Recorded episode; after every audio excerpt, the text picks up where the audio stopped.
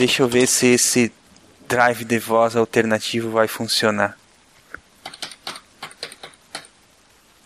Vamos lá.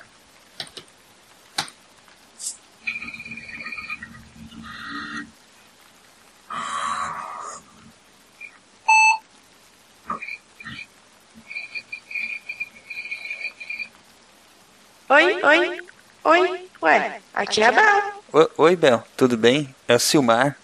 Hum, oi, Silmar. Oi, tudo bem? Tudo bem? Ué, cadê o Jorge? Pois é, Bel. Jorge não tá aqui não. Mas ele vai voltar? Eu não sei, Bel.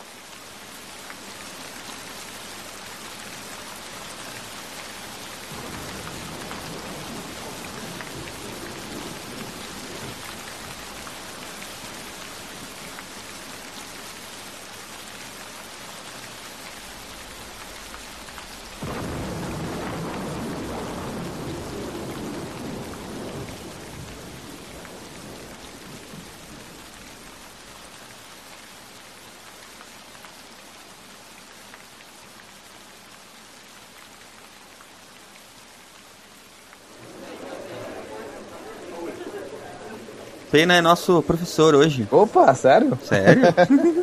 Cara, vocês me põem de professor no assunto que eu menos domino. Excelente, né? Mas é, o o Brasil basicamente é assim que funciona. É, eu já vi, já vi professor de educação física dando aula de ciências, cara, então você tá de boa. Eu nem li a pauta, eu assisti Cavaleiro do Zodíaco pra pra preparar pra Faça elevar cosmos do seu coração. Então vamos lá, turma. Atenção à chamada, hein? Quero todo mundo atento aqui. É... Onde que tá a chamada, gente? Desculpa. Você esqueceu na sala dos professores. Início do ano não tem chamada ainda, professor. Passa uma folha a gente assina. É, tem que passar. Exatamente. Verdade. Ah, tá aqui, achei. Tá aberto. Desculpa, vamos lá de novo. Atenção pra chamada. É... Estrela. É, professor, a última vez que eu vi ela, ela tava tentando esconder um tanque dentro de um cavalo de madeira. Caramba! Sorte pra ela. Ah, essa estrela, né? Sempre criativa. que trampo, hein, bicho? Gustavo. Opa, presente. Muito bom. É... Marcelo. Presente, querido professor. Ah, assim que eu gosto. É... Matheus. Presuntada. Ah, desculpe, professor, eu tô, tô com fome. Ponto negativo pro Deus. Já sabemos quem vai passar e quem não vai, hein? É, assim que começa o ano. Ronaldo. Presidente. Tá bom, passou. Silmar. Presente, professor. Tava boa a maçã? Ah, tá uma delícia a maçã, muito obrigado. Apesar que, olha, eu vou te falar que das frutas a maçã que eu menos gosto. Então, se- seja mais é, aplicado próxima No, vez. no, no caso, eu vou ficar em exame, né? Eu vou ficar em- Toma, metido! Toma, CDF! Bom, turma, ó, atenção, confusão, para aí. Essa vai ser uma aula sobre Grécia Antiga, sobre esse Império Grego aí. Fez um monte de coisa bacana e a gente vai descobrir do que, que são feitos os gregos. Do que que são feitos os gregos? Vamos lá, então. Eles são feitos de Raul, Raul. Você roubou minha entrada, cara.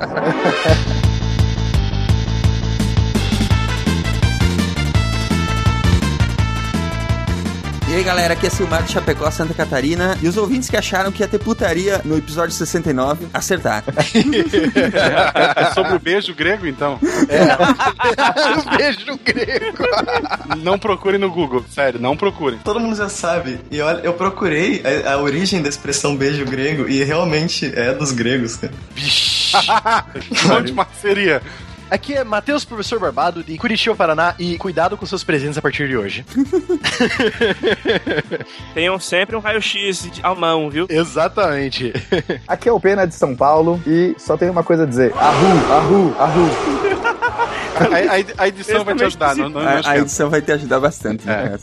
Ah, aqui é o Gustavo de Cuiabá, Mato Grosso, e o Marcelo estragou minha abertura, mas assim, os franceses podem não comer pão francês, mas os gregos realmente praticam o beijo grego. Eu tô aqui pra isso. Estragar introduções. Isso- Esse é. meu presente grego pra você. É, tá. Cuidado com seus presentes, crianças. Aqui é o Ronaldo de São Paulo e o que eu gosto da Grécia é o iogurte grego, que não é grego. Exato. Mas Eu e o arroz à grega? Eu, eu gosto daquele picolé mexicano. Eu gosto de paçoca, é muito bom. Que também não é mexicano. De Gaspar Santa Catarina, que é Marcelo Guaxinim e Pegasus Fantasy, desejos a realizar. As asas de um coração sonhador, ninguém irá roubar. Sonho de sonhar, Guerreiro das estrelas. Ninguém vai me ajudar, ninguém me sério. Sanseia, nada a temer. A, a edição vai te ajudar, Marcelo. Porra, eu Cara, espero, né? Eu, tô, eu sou livre e tem que me achar aqui. Vou colocar o Edu Falaschi cantando contigo. Tá. Faça elevar o cosmo no seu coração. Todo mal combater, despertar o poder, sua constelação sempre irá te proteger. Supera a dor e dá forças pra lutar. Vocês estão ouvindo o SciCast, o podcast sobre ciência mais divertido da internet brasileira. Science World Coração sonhador, ninguém irá roubar. Senseiya, guerreiro das estrelas. Senseiya,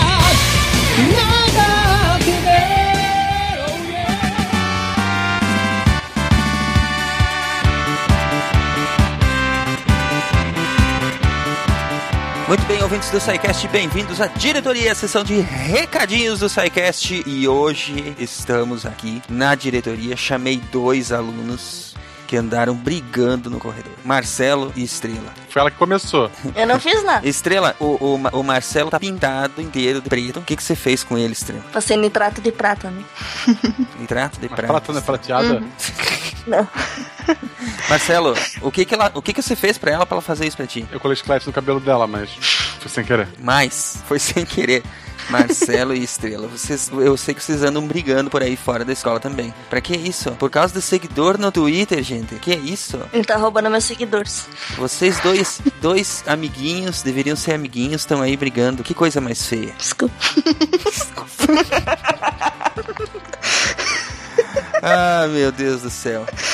Eu prometo que não vou fazer mais nada. Marcelo, fala pra eles qual é o Twitter do SciCast. É arroba Marcelo Guaxinim. Mas- Como assim? Mas eu já falei que é pra vocês pararem com isso. Estrela, fala pros ouvintes como é que é o, o Twitter do SciCast. É estrela, underline, underline. Você também? Meu Deus do céu. Vocês têm que parar com isso, ó. É o seguinte, eu vou mandar vocês pra casa com um bilhete pro, pros pais de vocês e vocês não vão sair daqui sem apertar as mãos e pedir desculpa um pro outro. Entenderam bem? Eu tenho nitrato de prata na minha mão. Ô, Marcelo, peça desculpa pra Estrela. Desculpa. Estrela, peça desculpa pro Marcelo. Desculpa. Agora, Estrela, fala pro pessoal por que que a gente precisa de doação. Pro Marcelo parar de roubar meus seguidores. pra construir um muro entre nós dois. pra eu poder hackear o Twitter dele e, e Roubar todos os tudo. seguidores, né? É. Muito bem, gente. Ó, não briguem mais, tá? Sejam amiguinhos. O SciCast precisa da sua generosa doação para poder manter os servidores de download no ar, que são bem caros. Estamos novamente tendo problemas com eles. Entre hoje e amanhã o Sci- o SciCast estará no ar nos servidores de backup, então não estranhem alguma lentidão. Isso deve voltar ao normal durante a semana, mas a sua doação é sempre bem-vinda para que a gente possa manter tudo no ar. Se vocês quiserem mandar mensagens para o SciCast, como é que eles fazem, Estrela? Vão no Twitter. Arroba estrela, underline, underline. marcelo.sicast.com.br Outro. Ou tá, mas se for mensagem Se for mensagem pro SciCast, é, contato arroba. Me sigam no Twitter e mandem e-mails para contato arroba vocês parem com isso. Procurem lá no menu contatos do site, gente, www.scicast.com.br, enquanto eu vou dar um jeito nesses meliantes malditos que só brigam. Eu falei que era pra vocês serem amiguinhos, vocês não estão sendo. Então, pelo menos, mandem um abraço pros nossos ouvintes e bom proveito do nosso programa sobre putaria, digo, Grécia. É quase a mesma coisa. Um abraço, gente, até semana que vem. Até, tchau, Um abraço pro, pro, pros seguidores, principalmente pros seguidores aí do Twitter. Em especial, vou mandar um pro Lu- Luciano Abel. O cara começou a ouvir dia 25 do 1 e já tá no 55. Prêmio Get Alive pra ele. Ele, ele deve ouvir dois ao mesmo tempo, sabe? Dá dois players e escuta. Abraço, gente. Ó, sessão de abraços é lá no, no final do programa. Depois vocês ouvem lá. Detenção. Até demais. Até. Tchau, Marcelo. Tchau. Tchau, tchau.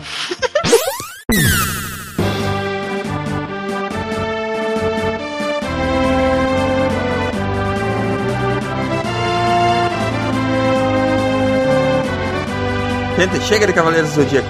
Droga. O que eu quero saber de vocês é o seguinte: o que é o chamado presente de grego? Qual, qual é a origem desse termo? O presente de grego seria aquele presente que você ganha do amigo da onça? As origens do presente, o termo presente de grego, né? Eu não me lembro quem que cunhou se esse, esse, essa cunhagem dessa frase, ela, ela é de uma idade posterior, né, à, à, à Guerra de Troia, muito posterior, ou já, tipo, logo depois da Guerra de Troia, mas é, a origem dele é a mesma história que os gregos, eles utilizaram uh, um cavalo de madeira oco, né, gigante, é, gigante, feito com restos de navios, e deram, ó, tamo indo embora porque estamos há 10 anos cercando tua cidade, tamo indo embora porque estamos aí com. É, não, conseguimos, não conseguimos tomar a sua cidade e estamos com problema de peste, falta de comida, tamo indo embora. Tchau. Aí deixaram uma oferenda pra. É, pra Poseidon, né? Pra uma viagem segura. E foi um cavalo, um cavalo oco. Aí os troianos falaram: ah, beleza, vamos pegar essa oferenda a Poseidon, né? Vamos festejar que a gente derrotou os gregos, né? Os, os micênicos, né? Aí beleza, eles trazem essa. Eles trazem esse cavalo gigante para dentro da cidade, lá festejam a, a, tarde inteira e de noite tá todo mundo já zonzo, né? Tudo bêbado, tudo largado lá. Aí de repente sai do cavalo, né? Que é uma pequena tropa de uns 40, 50 gregos. Não se sabe muito bem os números, porque você sabe como é que os gregos são com números, né? É. né, senhor Heródoto? Estou olhando pro senhor aí no canto. então, aí não, não se sabe muito bem quantos gregos estavam mesmo dentro do cavalo de Troia. Era uma pequena tropa de uns 40, 50 soldados. Eles desceram, mataram os guardas do portão, abriram o portão e o resto do exército grego que estava escondido nos outros navios, numa cova, né? Tipo, eles estavam ali numa, numa baía cercada por penhascos, não dava pra achar os navios, né? Aí quando eles viram que os, os troianos morderam a isca, eles tá, trouxeram, é, desembarcaram de novo, né? Aí abriram as portas, abriram as portas pro inferno, né, cara? E, tipo, Avassalaram a cidade. avassalaram a cidade inteira, cara. E tá aí a origem do, do, do, do termo presente de grego, né? Realmente foi um presente, né? Que eles deixaram ali, os, os micênicos deixaram ali. Então, Os, os troianos pensaram que era pra eles, pegaram, né? E tal, né, levaram na cuia, né? Então. É, é o presente, é o presente do contra, né, cara? Aquele presente que você não. que o cara já deu na, na pior das intenções, cara. Então, não é, o presen- não é o presente do amigo da onça? Por assim É. dizer, é. Sim, Bom, por se é. dizer, sim. É. Então a edição vai colocar tudo. Boa. Vocês podiam fazer tudo quando eu faço piada ruim, vocês podiam fazer. Não, Silmar, para, não, não, não, entendeu? É, a Decepção. gente pode fazer uma vez só e depois põe na edição e tal. Isso. Eu posso, Silmar, eu posso fazer assim. Que piada não, boa. não, não, não, Silmar, Silmar, eu posso fazer assim. não. Não, senhor, Não, eu, eu acho, não. eu acho que um bom exemplo de presente grego, agora pensando aqui, olhando em volta, não que eu tenha, que isso tenha acontecido comigo, eu adoro todos os presentes que eu recebo, mas é aquele quadro que tu só coloca quando a pessoa que te deu vem te visitar. Você faz isso, cara? Tem gente que, principalmente senhorinhas, não que tenha acontecido na minha família, pelo amor de Deus, que dá, sei lá, é um quadro feito com azulejo, aquela porcaria, eu acho, com um pedacinho de Ah. azulejo. Eu só penduro quando, quer dizer, não, porque não acontece comigo, mas ah, eu só penduro quando a pessoa vem. E isso é um presente grego.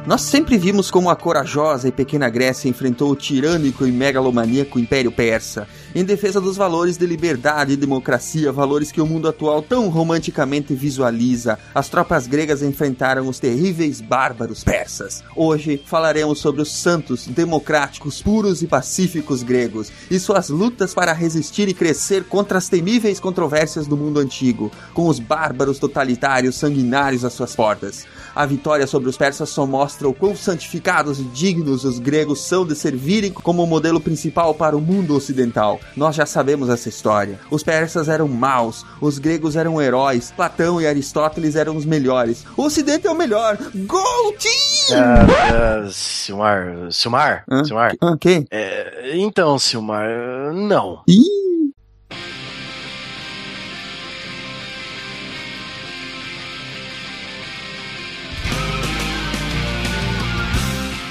Matheus, Eu. voltamos quantos mil anos no passado para falar sobre a Grécia Antiga? Começamos por onde? Então, sabe o Jacron que nós sempre usamos por aqui? Hã? Ele vai do ano 3000 a.C.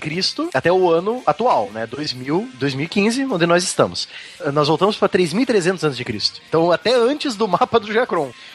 pra vocês terem uma ideia. É num tempo que não existia o mapa do Jacron ainda.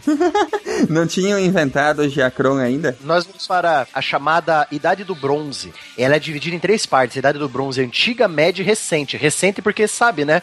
Dois mil anos não é nada.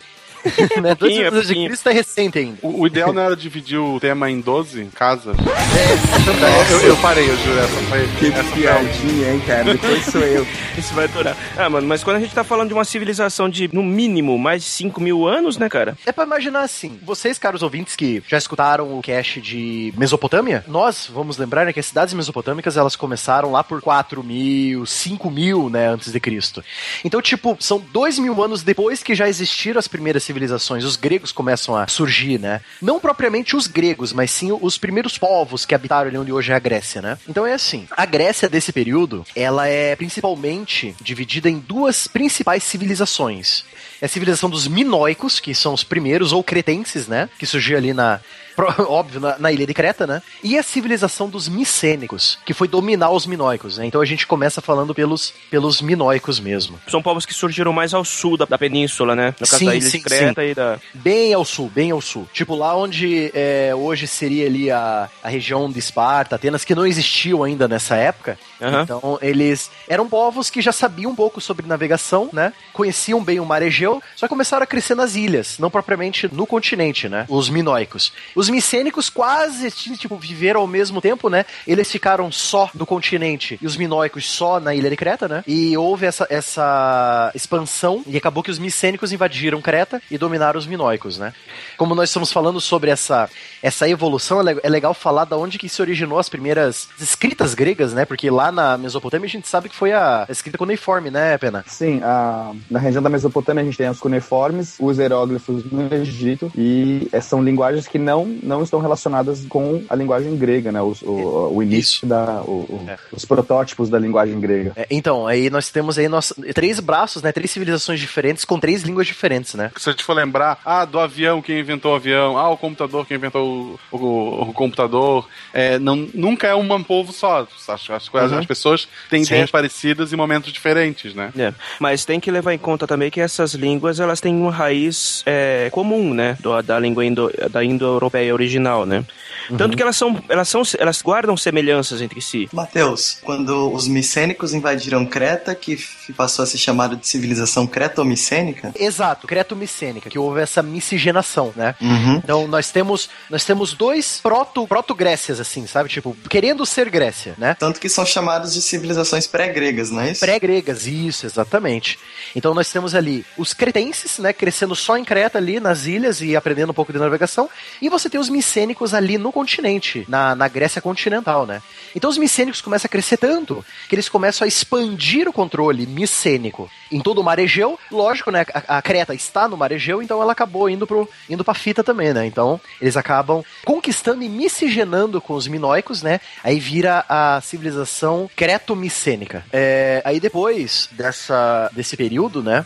Que é, é, a gente ainda está no período da, da Era do Bronze, né? Então o bronze, então armaduras de bronze, espadas de bronze, é, escudos e tal já estão já estão eh, tipo é uma tecnologia já conhecida então eles têm o controle de algum metal então já é uma civilização evoluída é, evoluída a gente evita usar a palavra evoluída hein É. por favor não é uma, uma civilização bem desenvolvida comparada com as outras né que já existiam na época Eles guardavam as armaduras de bronze em urnas, né?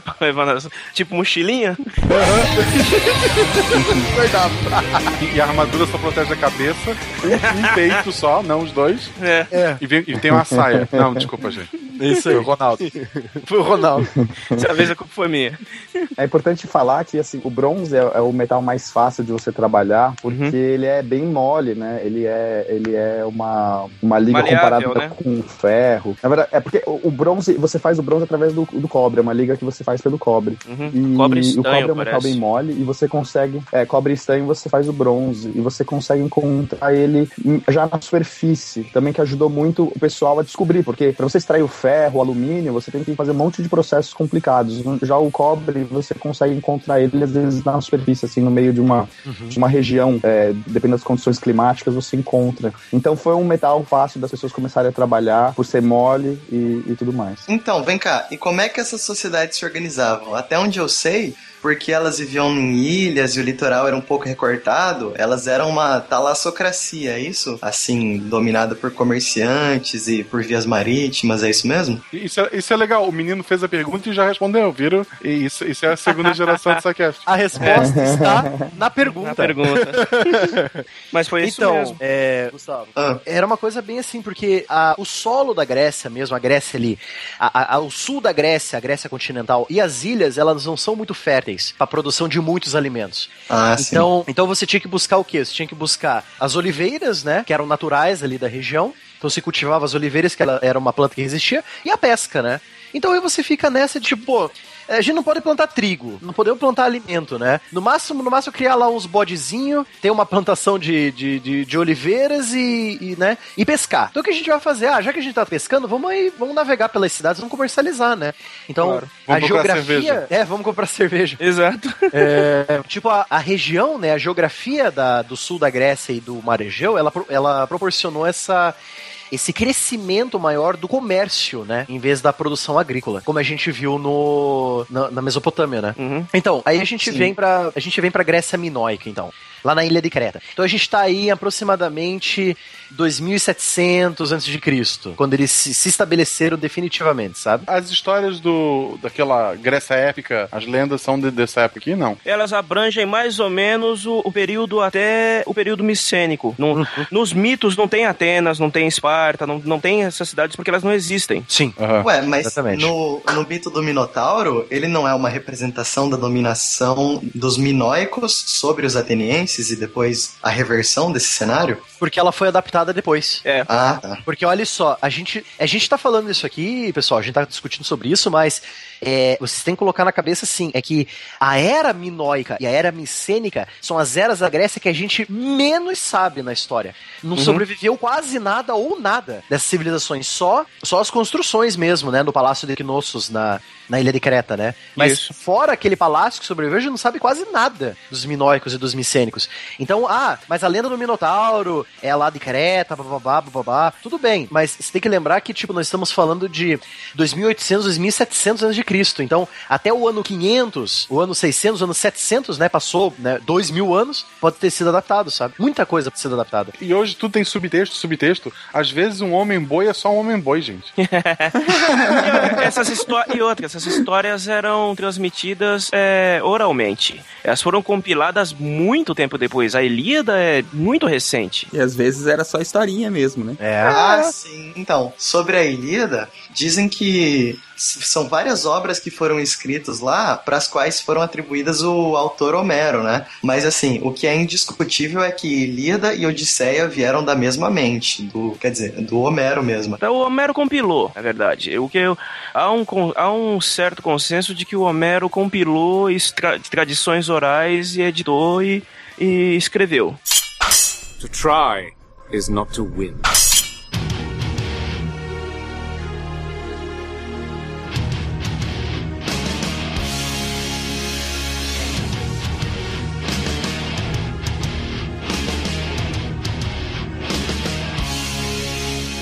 Então, aí nós temos a Grécia Minoica, que é de onde vem a tal da lenda do Minotauro, né? Não sabemos se, se já tinha essa lenda, não sabemos também se a. Não acharam ainda, né? Vai que, vai que acham, né, o, o, o labirinto O do labirinto. Minotauro lá, né? Não, Olha, não acharam ainda, né? Vai que acham o esqueleto, esqueleto, do, do Homem-Boi. né? Ai, meu Deus do céu. Bom, acharam Troia, né? Ou que poderia vir a ser Troia, né? Na, na localização que Homero descreve. Uhum, Mas há uma ligação da Grécia Minoica e Micênica, que é da produção da escrita linear A, que foi a, a, a pré-escrita grega. Tipo, é o, o protótipo da língua grega que a gente vai conhecer, sabe? Que é a escrita linear B. Né? Aí ele va- vai dar uma desenvolvida depois ali no período micênico, aí vai dar espaço pra escrita linear B, que é o grego antigo, entendeu? Então, o, o grego, ele foi gerado pelo, pela escrita linear A e B misturada, e aí foi. É isso? Se eu não me engano, sim. Se eu não me engano, sim. O grego, assim, tipo, o grego clássico lá de Atenas, de Esparta, que é do ano 500, 600 a.C., ele é a escrita linear A e B misturada. Quando a, quando a, a Micenas invadiu Creta. Aí misturou as duas culturas. É o dialeto ático, né? No caso.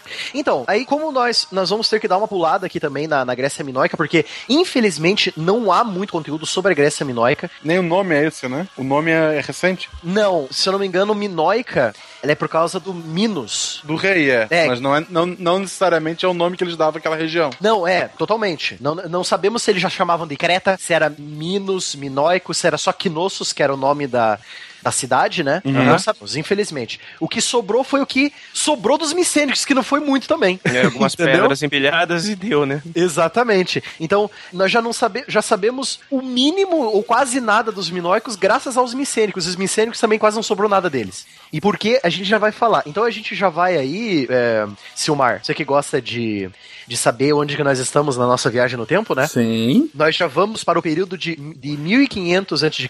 a 800 a.C.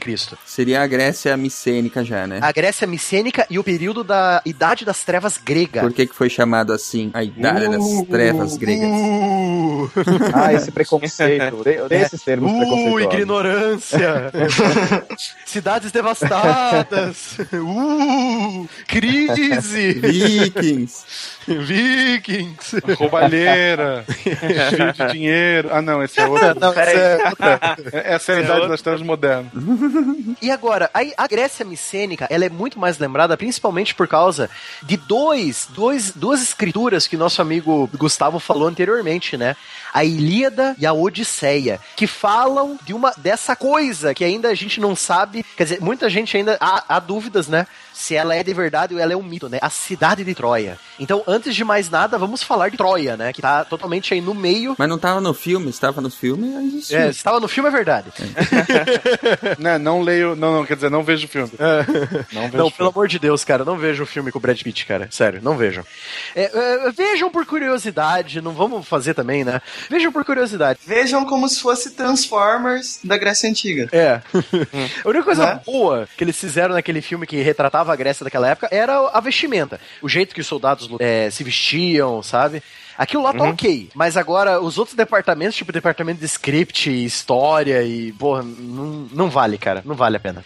É, é bacaninha, pero não mútil, né? Então vamos lá, Troia. É, antes de mais nada, tá aí, se vocês quiserem abrir esse link aí, pessoal, tá aí na descrição do post. É um mapa da planta das cidades de Troia. Existiram mais de uma naquela região. Então vamos lá. É, na Ilíada e na Odisseia, o Homero, ele diz lá numa região tal, lá da, da Ásia Menor, né, que é a Anatólia, tem uma cidade chamada Troia. E a, a esposa do rei Menelau, que é da, da, da primeira Esparta que surgiu, né?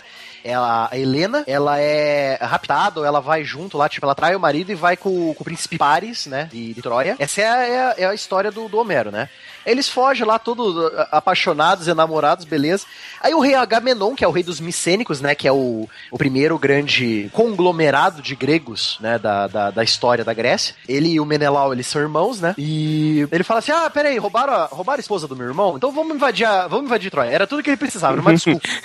Era o tipo de cara que comprava as dores, né? É, é, é- é estilo estilo aquela desculpa de Pearl Harbor, sabe? De, de afundamentos de navio no, no Atlântico, sabe? Que Agora o Brasil posso brigar. É, agora eu posso invadir, porque eu tanto queria invadir, né? Só dá uma desculpinha. Precisava de uma desculpinha. Então, essa guerra, ela durou, no- eu não me lembro direito, mas ela durou entre 10 e 15 anos, sabe? Foi uma guerra tudo- bem longa. Aí Tudo você tinha vários... de uma mulher. E tudo por causa de um rápido de uma Pra mulher. te ver como mulher pode destruir a vida de uma pessoa ou de uma cidade.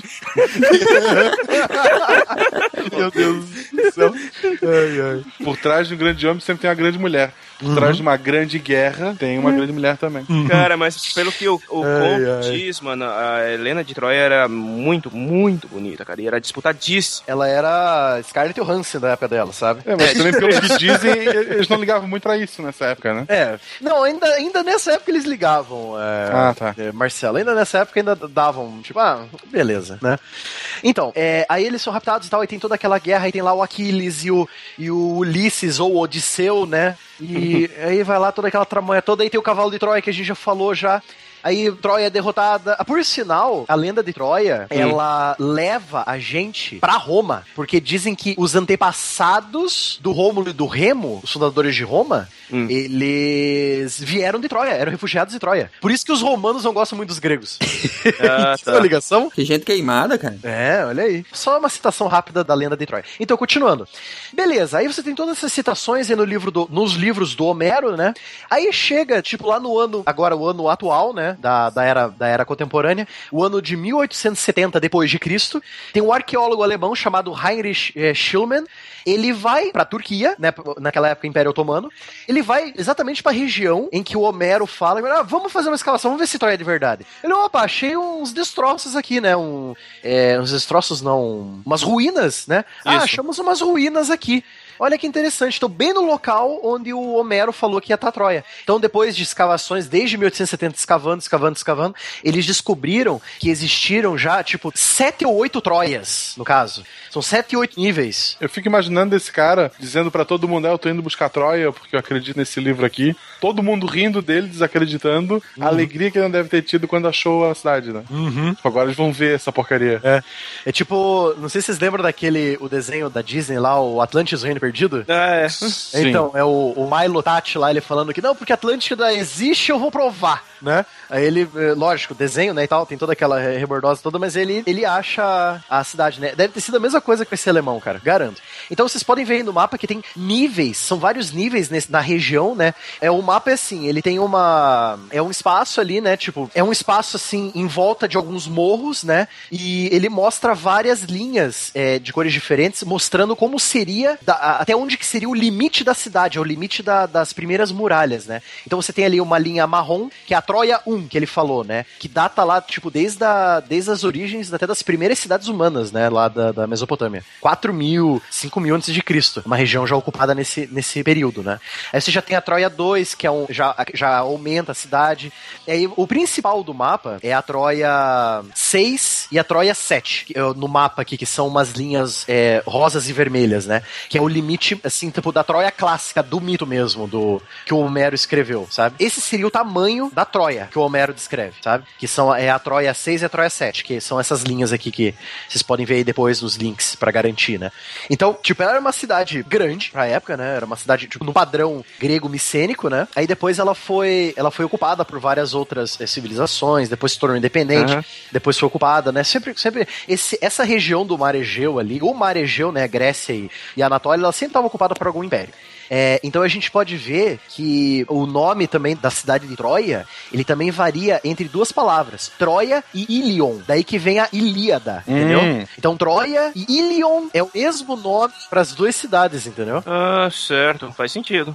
Que talvez seja uma pro, pro linear A e a outra pro linear B, entendeu? Ou uma é do linear B e a outra é misturando o linear A com o linear B, entendeu? Então existem dois nomes em dois tipos de grego diferentes, né, pra cidade de Troia. Então é Troia ou Ilion, né? Dessas sete, oito cidades, provavelmente só uma delas era murada, né? Sim, provavelmente só uma delas era murada. Provavelmente esses 15 anos de guerra foi pra tomar cada uma dessas cidades até tomar a cidade final. Sim, os níveis, né? Possivelmente. Sim, possivelmente.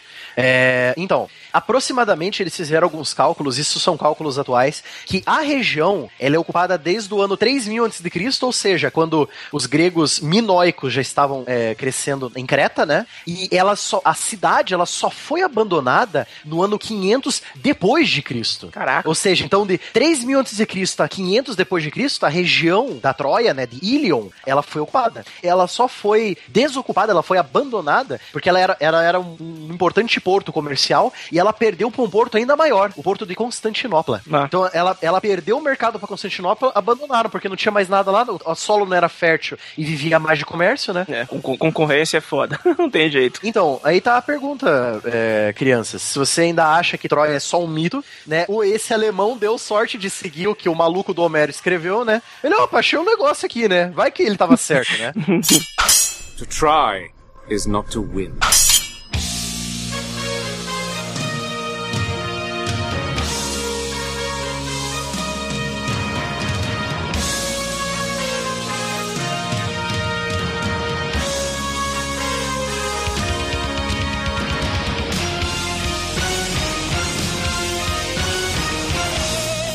Mas e o cavalo? Aí madeira não sobrevive 3 mil anos, né? Não, Aí não, mas historicamente era possível? Vocês acham O cavalo pode ser uma alegoria. Pode ser uma alegoria, mas também pode ter sido uma ideia. Pode ter sido, sei lá, um grupo pra negociar, ou um grupo que se rendeu e à noite, sei lá, só abriu as portas. Então, em termos de engenharia, o Agamenon, o rei dos micênicos, eles tinham, eles tinham engenheiros muito bons. Mas no improviso ali no meio do nada. Eles, no meio do nada, eles têm que consertar as- os triremes também, né? E consertar trireme também não é um negócio tão fácil, né? Então, eu, pessoalmente, acho possível. Eu mas tenho outro pitch. É. pouco provável, né? É, adianta. eu acho que, por exemplo, até pensando em.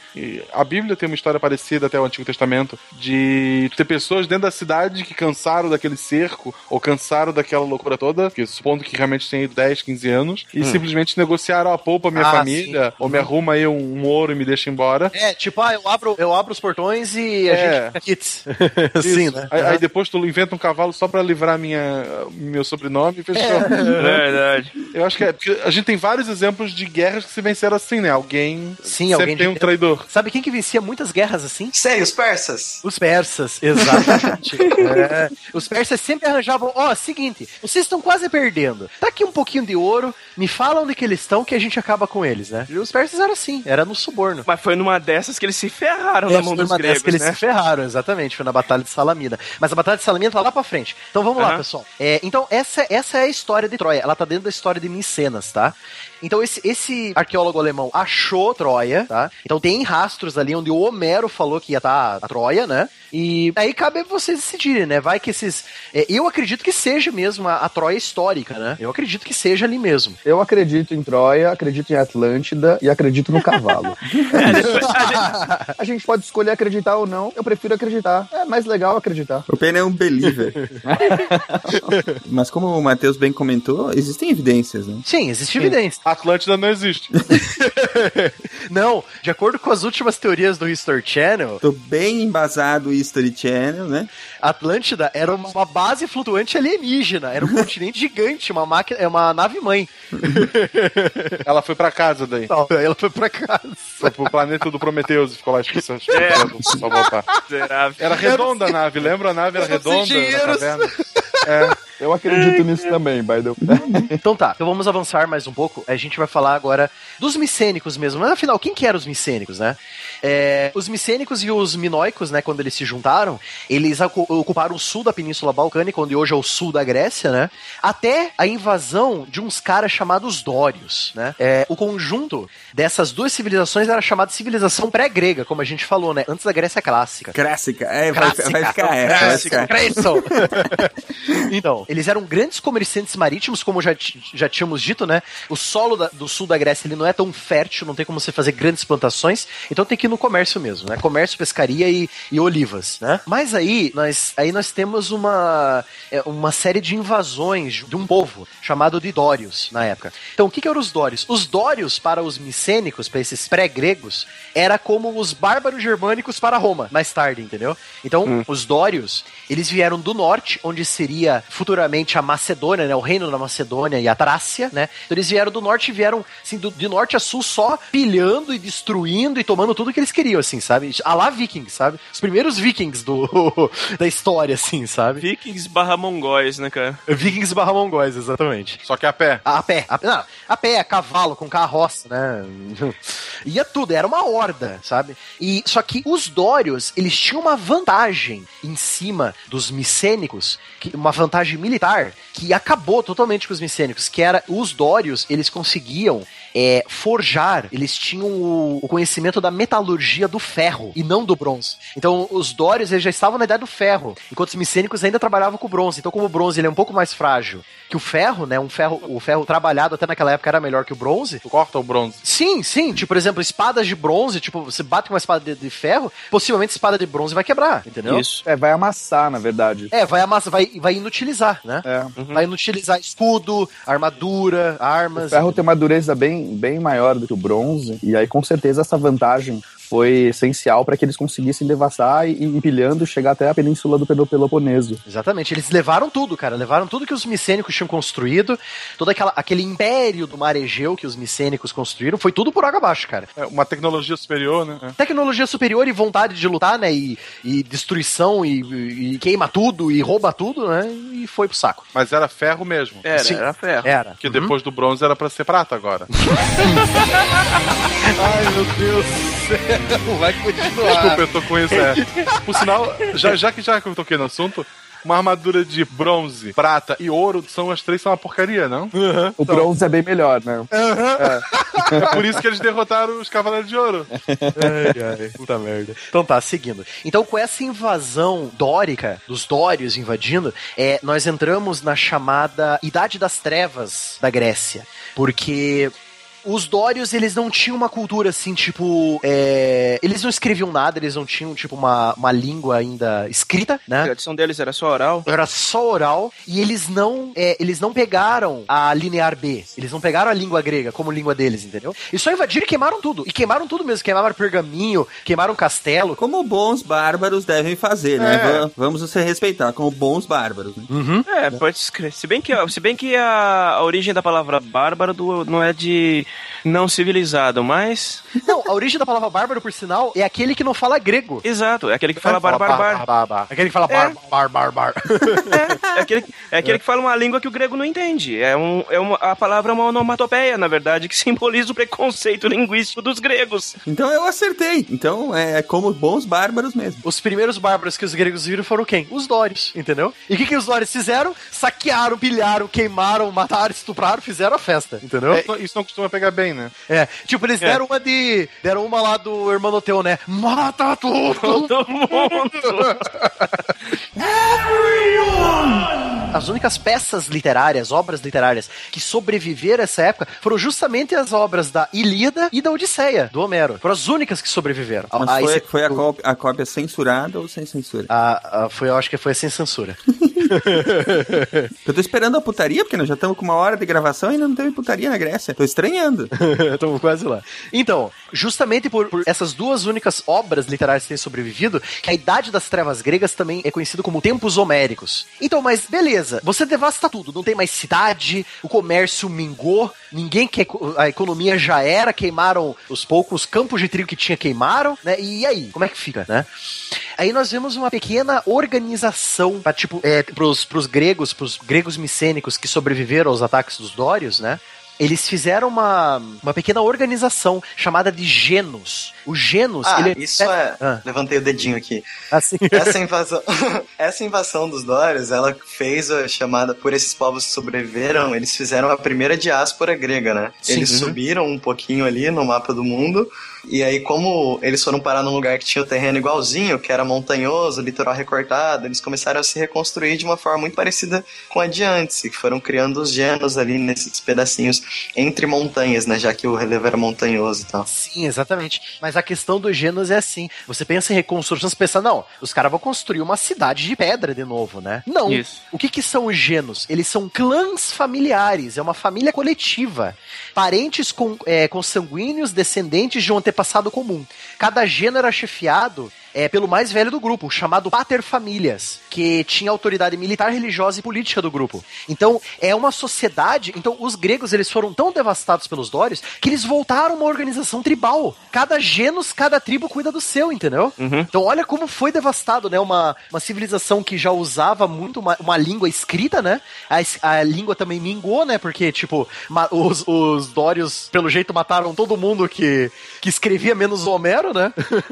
que escrevia e sabia ler. Então, aí você vê que os gregos, eles minguam, eles voltam pra condição de tribo. Entendeu por que que chamam também de Idade das Trevas, eh, Silmar? Entendi. Então, aí por volta do século IX, antes da Era Comum, né? Continuou o Genos, né? De 1200 a 800 an- é, antes da Era Comum. Os Genos, eles não conseguem mais suportar a produção de alimentos necessário para o grau de crescimento do grupo. Então, esses Genos, beleza, passa os Dórios, aí vem um tempo de calmaria. Mas é um tempo de calmaria, tipo, que você não tem desenvolvimento nenhum. É cada um por si. É tipo vida de cão, entendeu?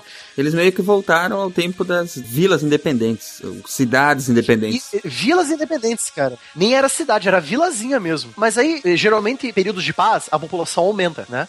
E aí, tipo, começou a aumentar tanto a população dos genos na região Sobra da Grécia. mais tempo pra nhé, nhé, nhé. De tchaca-tchaca, né? então, aí, tipo, eles não estavam conseguindo produzir mais comida pro pessoal. Eu, pô, a gente vai morrer de fome, né? E lógico, aí tem aquelas, é, mesmo em períodos de paz, você tem aqueles períodos de crise alimentícia, né? Que é uma seca muito prolongada, ou chuvas muito excessivas, né? E já, já é pouca, poucas terras para produção de comida, né? Então, aí a gente vê o seguinte: a gente vê que o Pater, que é o, o líder dos Genos, né? Eles começam a dividir as terras que eles eh, habitavam, né?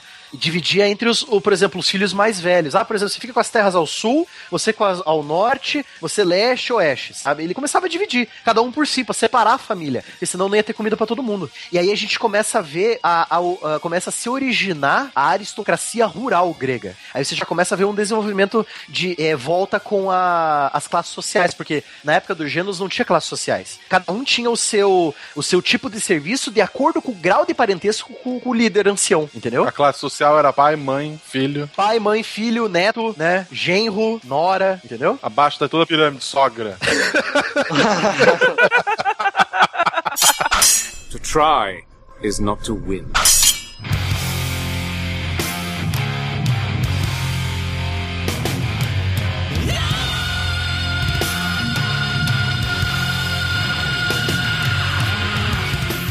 Ali quando você tem o, as terras para todo mundo e vai crescendo muita população e não tem mais terra para todo mundo, quem é mais próximo do pater vai ficar com terras e quem é mais distante vai ficar sem terras, né? E aí a gente tem a divisão, né, da população em mais ou menos classes e aí tem luta social entre os proprietários e os não proprietários. Exatamente. Dessa luta, os proprietários vão comer os não proprietários e vão é, instaurar a prática da escravidão por dívidas. Comer, eh, Silmar, comer nos dois sentidos, tá? É sério? Tá, que pariu. Finalmente alguma putaria na Grécia. Agora tá ficando bom. Então, aí você tem a aristocracia rural crescendo de novo. Então, né, como o Gustavo disse, a aristocracia rural, você já tem classes sociais. Aí quem fica sem terra ou fica com, com terras pouco férteis, faz o quê? É, eu tenho que trabalhar pro cara que ficou com a terra boa. Entendeu?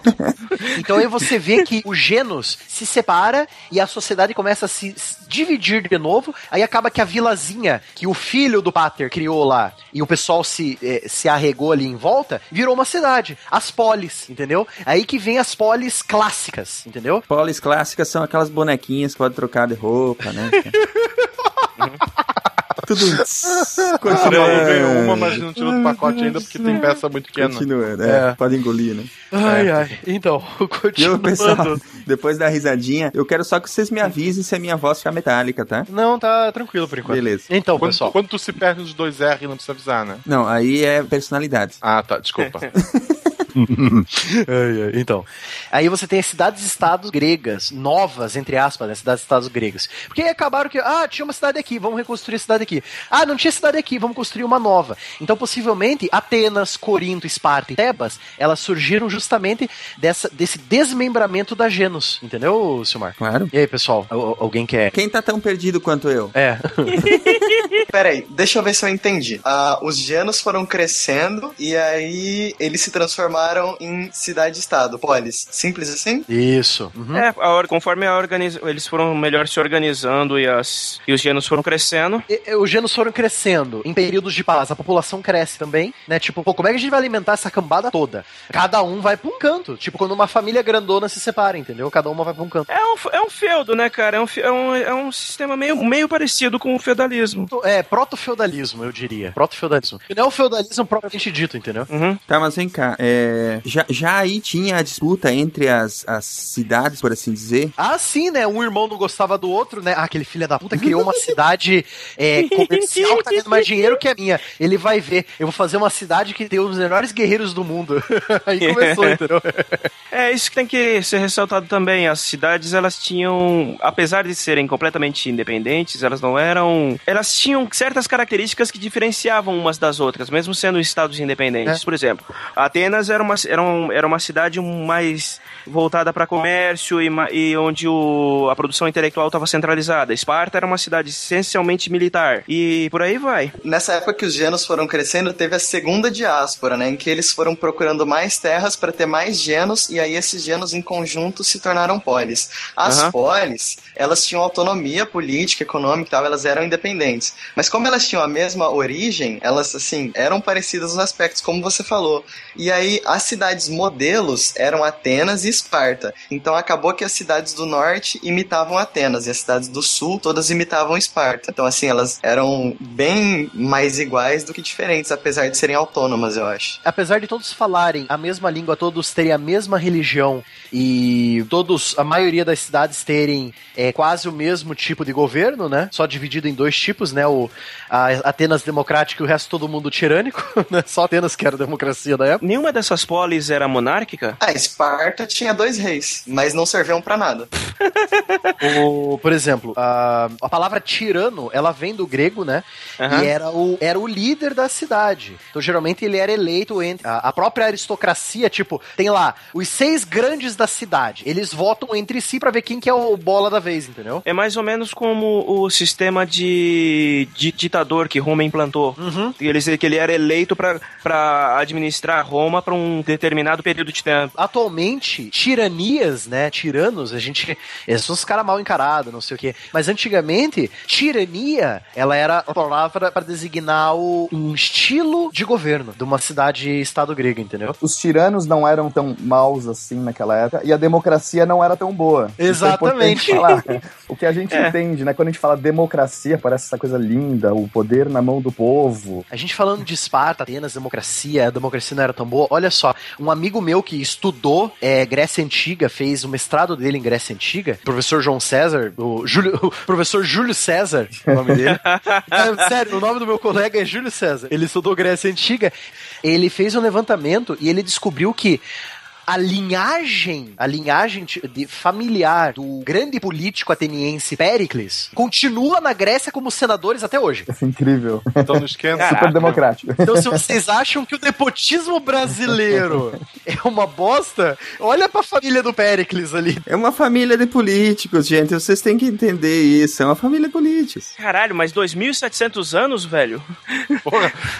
É, isso é uma dinastia, né? Chama dinastia. isso. É, a dinastia, a dinastia da família Péric- Péricles. Pé- pé- Péricles. Tá, então voltando ali. Atenas são os nerds, Esparta são os esportistas, mas no fim todo mundo queria ser líder de torcida. Exato.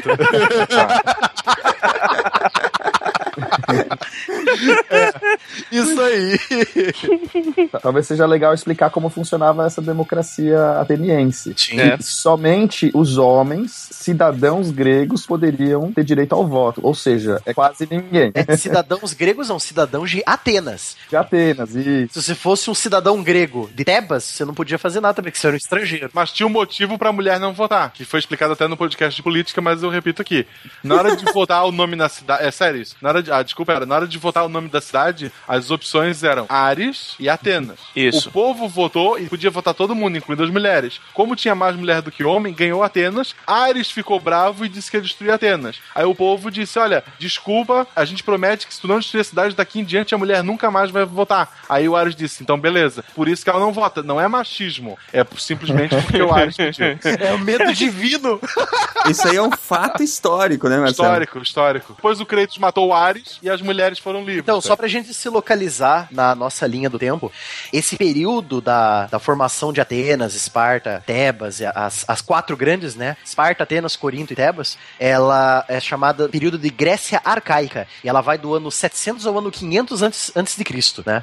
Foi nesse período, por sinal, que aconteceu, você que escutou o nosso cast de Pérsia, aconteceu as guerras médicas, né? Os persas vestidos de médico invadindo a Grécia, né? Pra curar Com a seringa na mão. a, a seringa na mão e a, aquela serra de cirurgião, sabe? É, e deram de cara com, entre outras coisas, com um bando de, de espartanos só de cueca de Quando couro. cueca de couro. Nos quadrinhos originais, eles só tinham a capa e tava tudo pelado. Não, por sinal, olha só, Silmar, você queria putaria. Opa! Opa! a Batalha das Termópilas, sabe como que eh, eu, os espartanos no filme, lógico, a gente tá usando o filme, você sabe, pessoal, não confie. É um filme do Frank Miller, cara. Exato, mano. Puta merda. É, uma, é um quadrinhos em movimento, tá? Você está me dizendo que aquilo não tem veracidade? Não, no, no, no original ele estava sem a tanga embaixo. Era Ah, tá. só Agora ficou muito mais verídico. pelado. Então, olha só. Os espartanos, eles prezavam tanto por aquele treinamento militar e pela camaradagem, eu estou usando é, aspas aqui, né?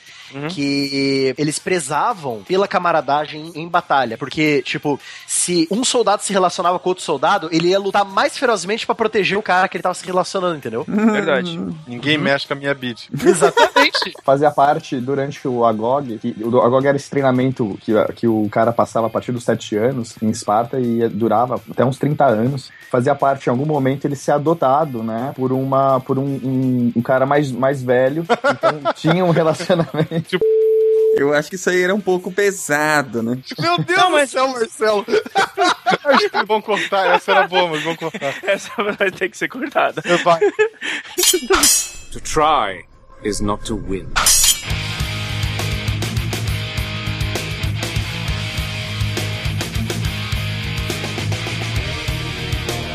Volta pra putaria, digo, pra Grécia. Vamos introduzir Esparta, então? Quer falar um pouco do treinamento espartano? Como que era a sociedade espartana?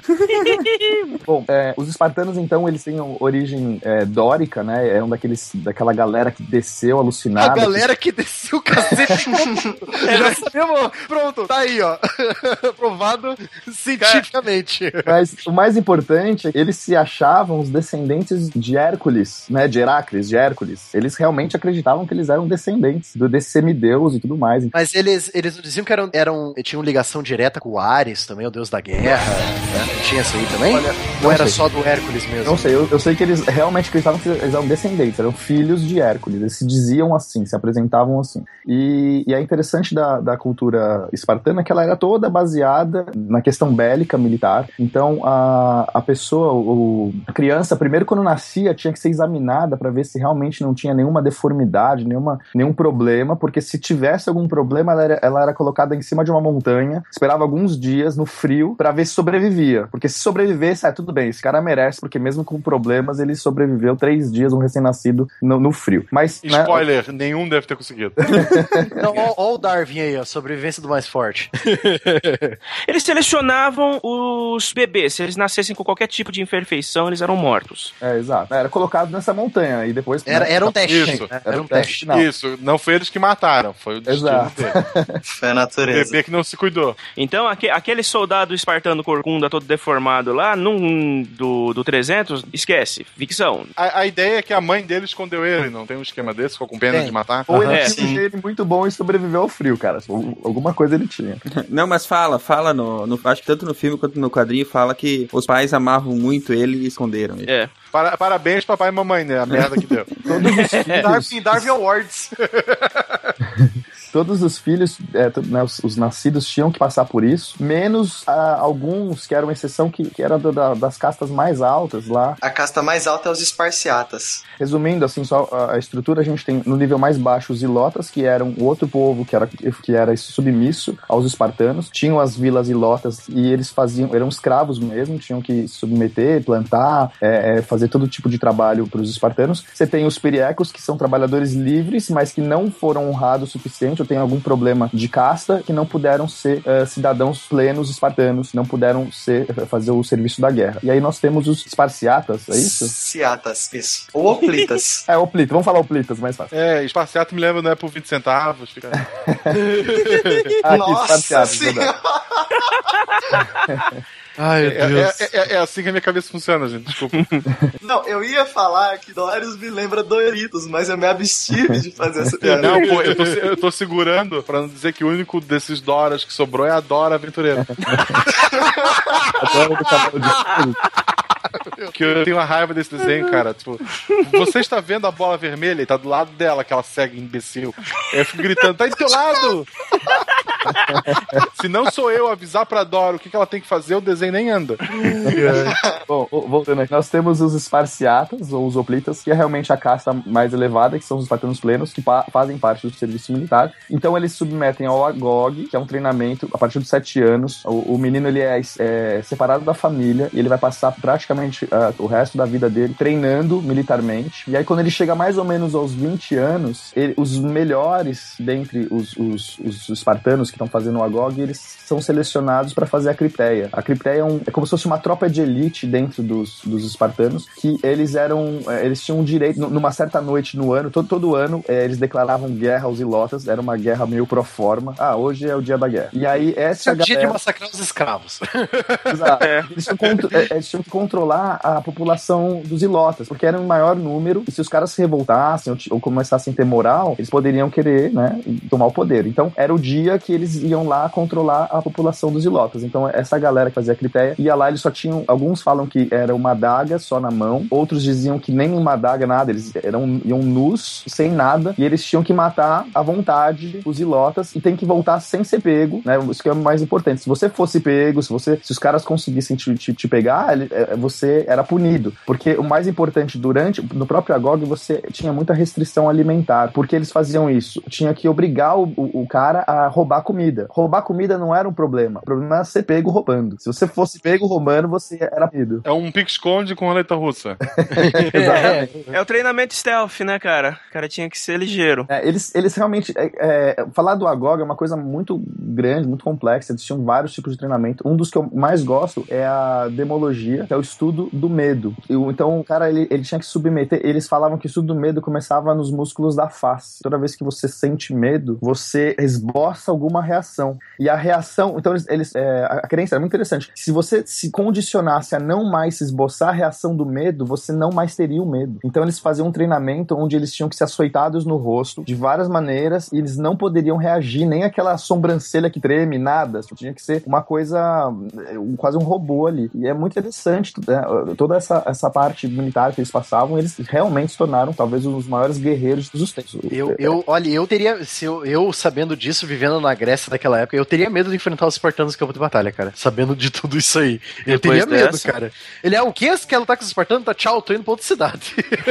Sabe o que é o mais legal? É, enquanto a maior, a maior parte da- dos exércitos contava com aqueles discursos afla- é, inflamados, aquela coisa do, de de motivação, moral, os espartanos não. Tanto é que eles recebem a alcunha, a alcunha de lacônicos. Eles são aqueles que. O que que é o lacônico? É o cara que não fala, né? Hoje em dia a gente usa essa palavra, ah, você tá sendo muito lacônico. É porque você não fala, eles não precisavam fazer brados de guerra, gritar e tal. Eu não sei se tá certo, Pena, mas existem trechos escritos entre guerras entre espartanos e outras cidades-estados que eles estavam super relaxados antes da batalha. Exatamente, eles estavam cantando, eles praticavam o canto. Tocando É. música, sabe? Exato, e as pessoas não entendiam aquilo. Fazendo massagem no amiguinho. Isso, isso que eu ia falar.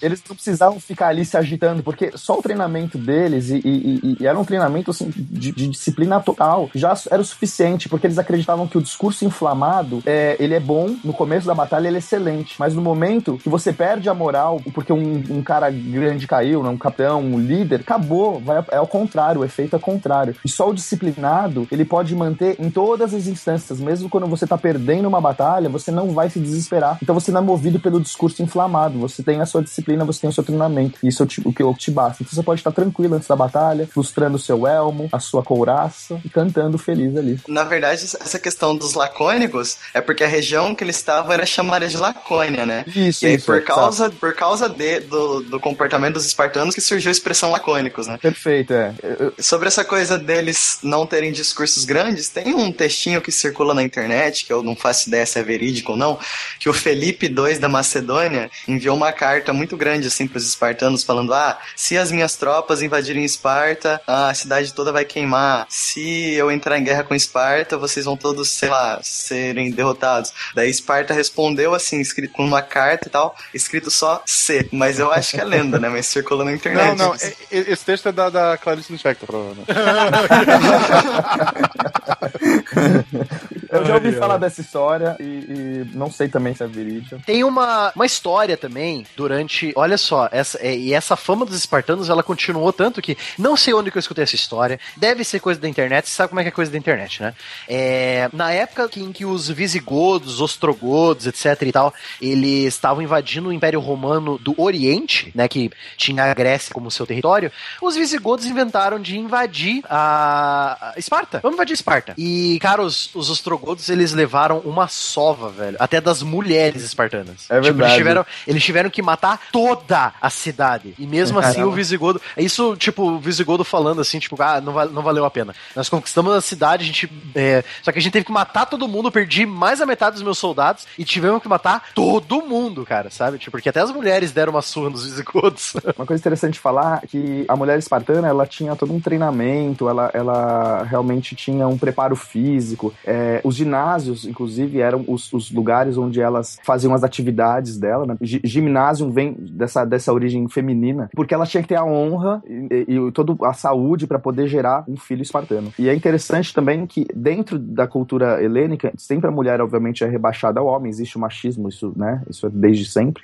Mas a mulher espartana, ela talvez gozava de mais liberdade, de mais autonomia frente às outras mulheres, né? Então a gente vê, vê mesmo historicamente, a gente tem alguns mitos, né? Que a gente nunca sabe, por exemplo, é, a mulher espartana, ela, ela muitos falam que ela é, queria participar das Olimpíadas, elas não, não podia participar das Olimpíadas, era só os homens, elas tinham uma competição separada, mas para elas, elas queriam participar das Olimpíadas, algumas tinham é, é, força ou preparo suficiente até para isso, e elas se disfarçavam às vezes para poder participar, e aí teve um momento que eles tinham que é, obrigaram todos os atletas a, a ficarem nus para que impedisse que as mulheres espartanas participassem. Eu não sei quanto isso é mito ou não, né? Tem uma, uma coisa meio de mito, mas mesmo historicamente falando, a gente encontra vários exemplos da, da mulher espartana gozando de uma liberdade um pouco maior do que a maioria da, da, da mulher grega. Tem um registro de que pelo menos uma mulher participou das Olimpíadas.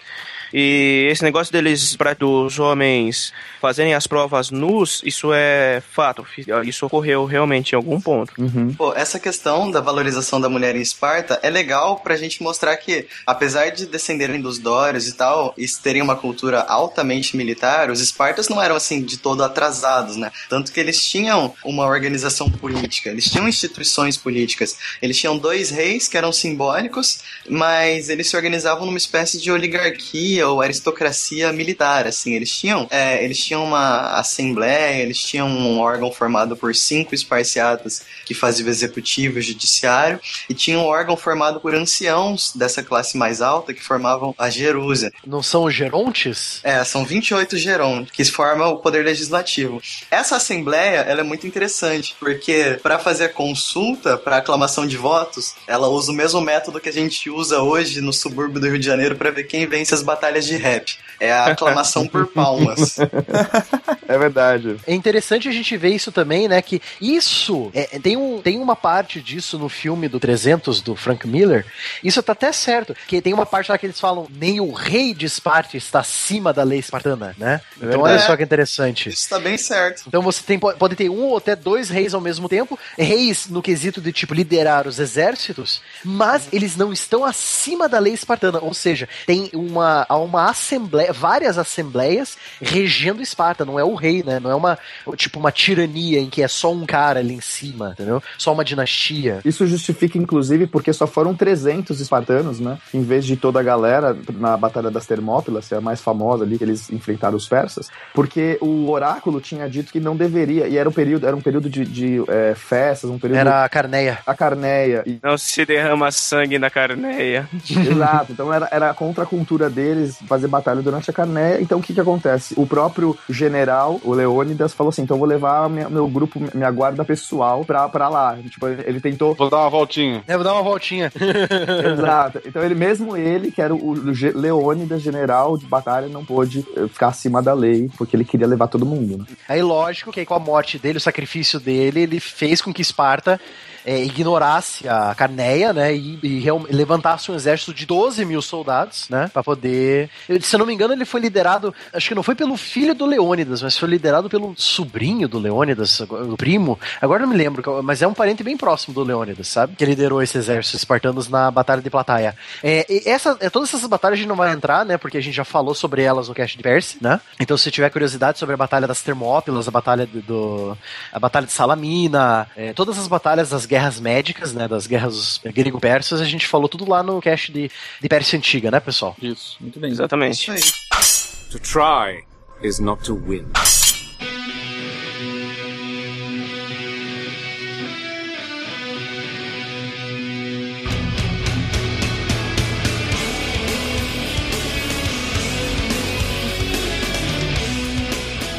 Pois é, vamos falar do apogeu de Atenas aí, o que é conhecido como período clássico. Essa coisa de período clássico, ele é chamado assim porque é o, apogeu de Atenas. E Atenas era uma cidade modelo, uma cidade exemplar, e é daí a palavra clássico tá ligado a essa, esse atributo de modelo, né? Mas, e não é à toa, foi nessa época que teve aí o Péricles, O Péricles, que a família dele tá aí até hoje na política. A gente teve nesse período uns escultores muito fodas que fizeram lá a decoração do Partenon. A gente teve o Eurípedes na poesia, Aristófanes também na poesia. Eu decorei Uhum. um monte de nome, agora eu esqueci alguns. Aristófanes e as piadas de peidos. Pois é, o Aristófanes era poesia cômica, como se fosse um tataravô do Gregório de Matos, assim. Verdade. Boa comparação. O Aristófanes, o Aristófanes ele fez muita, tipo, acho que se eu não me engano, isso tá no Crash Course World History, episódio 5. Se eu não me engano, o John Green ele fala que 11 peças das 40 peças cômicas do Aristófanes sobreviveram, mas elas são super engraçadas e as sátiras que ela fazia com, com o mundo, o próprio mundo ateniense, era uma coisa assim, tipo, é, é, parece que era escrita hoje em dia, sabe? Por exemplo, tem um, um diálogo que o Aristófanes escreveu, que é assim: são dois, dois gregos conversando, né? Aí um grego fala que, ah, porque eu sonho com uma sociedade livre, igualitária, onde todos teriam tudo, né? E todos aproveitariam o dia à luz do sol. Aí vem um outro cara e pergunta, é, o, o que ele tava conversando, né? Mas quem que vai arar os campos? Aí o cara responde, os escravos. Claro. Boa, Né? boa, muito bom. Esse trecho do- do- das peças do Aristófanes são é, a, a sátira e a, a ironia e o, saca- o sarcasmo das peças dele são muito boas. Pô, foi realmente bom. E foi nessa época também que teve a primeira tragédia e a primeira comédia do teatro grego. Que por sinal, às vezes nas tragédias, os atores estavam tão dentro da personagem na hora da peça que as- alguns acabavam morrendo de verdade, né? Tipo, por exemplo, alguém acabava. Ah, porque agora seu personagem é esfaqueado. Ele acabava sendo esfaqueado, de Esfaqueado verdade. de né? verdade. Aí aquele cinema 3D, né? Com sangue de verdade espirrando na cara do, da plateia. E tem atores dia que se recusa a cortar o cabelo. É, sim, e tem gente que fala que o método de Hollywood é radical, né? De dar tapa na cara dos atores antes de fazer a gravação. Nem todo mundo pode ser um Robert De Niro, né, cara? Então, aí, só pra destacar, né, como que era a sociedade ateniense, né? Você tinha uma aristocracia, uma, uma oligarquia, né? Então, ah, porque Atenas era democrática, pero no mucho, né? Porque quem que podia votar, né? Só homens cidadãos de Atenas, né? E pra você ser cidadão de Atenas, você tem que ter posses, posses, seja terras, né? Aham. Então, tipo, pra você poder exercer o seu direito de voto, ser um cidadão ateniense mesmo, tinha que ter terra. Se não tem terra, você não pode votar. Ah, mas eu sou homem, tá, beleza, mas você, tem, você é homem, você tem terras? Não, então não vota. Então era sempre aquela elite, sempre trocando de mão, sabe? Aquela elite de uns né, 20, 25 oligarcas ali em cima, sabe? A família do Péricles estava ali no meio, né? Aí você tem os, os homens livres, né? Que faziam a maioria dos trabalhos em Atenas que é os artesãos, os comerciantes, os ferreiros, né? Os próprios eh, escritores, eh, tipo Aristófanes, os filósofos, né? Eram homens livres. Alguns tinham posses, outros não, né? E aí você tem os escravos, né? Então, para uma, pra uma sociedade que defendia a democracia, a liberdade, né? Vem aquela frase do Aristófanes, né? Mas quem que vai arar os campos? Ué, os escravos. A democracia e liberdade é para alguns, né? A frase da democracia ateniense, com a, iso- a- a isonomia atribuída por Clístenes, implantada né, por Clístenes, ele que deu origem a esse termo isonomia, na verdade ela fala assim, que todo cidadão é igual perante a lei, mas a parcela de cidadãos entre a população grega é muito pequena. Exatamente. Não eram cidadãos as mulheres, os estrangeiros, isso por aí Eles- vai. Quem não tinha posses, né? Eles usavam também a mitologia para poder explicar a, é, da moralidade da época, né? Então era muito comum você usar algum exemplo da mitologia. E, e o, e o motivo por que a mulher não podia votar era exemplificado pelo mito de Pandora. Toda mulher vem de Pandora e toda mulher tem o espírito de cão. Isso explica muita coisa. Então o homem não podia permitir que a mulher votasse, porque a mulher era dissimuladora. Ela tinha toda a voz melodiosa aqueles atributos, só que ela era, tinha um espírito de cão. E, e, e o que acontece é que a Pandora abre a caixa, e quando ela abre a caixa, sai todos os males do mundo, e a partir de então o homem tinha que trabalhar, ele tinha que se reproduzir, aí, né, não, não nascia mais da terra, ele tinha que nascer da mulher, e enfim, todos os males do mundo vêm da mulher. Olha que interessante, né? Vem da mulher e ela tem um espírito de cão. Então essa é a fábula que eles usavam para justificar porque mulher não votava. E levando em conta que a mitologia grega, que na época não, não era, tipo, a mitologia, não era uma historinha estilo Percy Jackson, né? Era a religião deles, né? Como tem gente que acredita que Eva comeu a maçã, né? Tinha gente naquela época que acreditava que Pandora abriu a caixa, a maldita caixa, né? Então. Então quer dizer que a história do Marcelo de antes é errada, tá? É mentira? Eu prefiro a minha versão. Tá? então, agora nós estamos aqui. É, nós estamos aqui. Sim, estamos aqui no SciCast. É, você está ouvindo o SciCast. Nesse período que a gente descreveu sobre como que é a sociedade espartana e ateniense, é aquele período das guerras dos persas. Então, no melhor dos dias, as cidades-estados gregas estavam neutras umas com as outras. E no pior dos dias, estava uma com a faca na garganta da outra, né? Então, tipo, ah, tem a mesma cultura, mesma religião, é, mesma escrita, mesma fala, mesma, mesmo idioma. Mas o recurso é pouco para todo mundo, é isso? Exatamente. Os estados são completamente diferentes. Então, aí chegam os persas, o inimigo comum. Então acaba que todas as grandes cidades gregas se unem para derrotar os persas. Isso foi dito no cast de Persa. E dessa guerra, os gregos saem vitoriosos, mas uma cidade sai mais vitoriosa que as outras: Atenas. Atenas sai como a grande vitoriosa, mesmo, mesmo Esparta tendo os melhores soldados, Atenas sai como uma grande vitoriosa porque ela controla os mares. Então ela vai impedir que os persas invadam de novo. Então ela tem uma grande armada e muitas colônias nas ilhas do Mar Egeu. E nisso você divide, mesmo depois da Guerra dos Persas, fica tudo meio calmo, peronomútil, né? Volta aquela rivalidade entre as cidades-estados. Você tem duas ligas. Tipo Nações Unidas, tipo uma OTAN. Tipo OTAN e Pacto de Varsóvia, sabe? É, você tem a Liga de Delos, que é liderada por Atenas, as suas colônias e os aliados da Jônia, que é lá no, no litoral da Anatólia, né? Então é, é uma liga, é um grupo, uma aliança totalmente marítima. E você tem a Liga do Peloponeso, que é liderada por Esparta, Corinto, Megara, Tebas e a maioria das cidades que têm poder terrestre, correto? Então você começa que tipo, ah, Atenas está crescendo muito, Corinto e Corinto e Tebas têm medo porque eles estão ali logo logo do lado de Atenas. E eles têm medo que Atenas faça algum movimento, tanto militar quanto diplomático, para elas duas ficarem é, dominadas por Atenas, entendeu? Aí eles vão para Esparta e falam assim: ó, oh, seguinte, Atenas está crescendo, a próxima é você, né? Aí começa toda aquela discussão e tal. Aí fala: não, beleza, vamos se unir contra, contra Atenas. Aí começa todo o movimento para chamada Guerra do Peloponeso. Peloponeso que é o nome da península onde Esparta se localiza, né? Então é legal aí para citar aí para vocês, se vocês quiserem dar uma olhada aí, tá aí o link do historiador da época, Tucídides. O livro dele é A Guerra do Peloponeso. Tucídides. Tucídides. É, é um link, tá o link do PDF aí da Funag, é o livro inteiro dele, tá aí para vocês em PDF. É, tem o link da Saraiva também, caso vocês queiram comprar o livro, né, pra ter físico. Eu adoro ter livro físico em casa, né?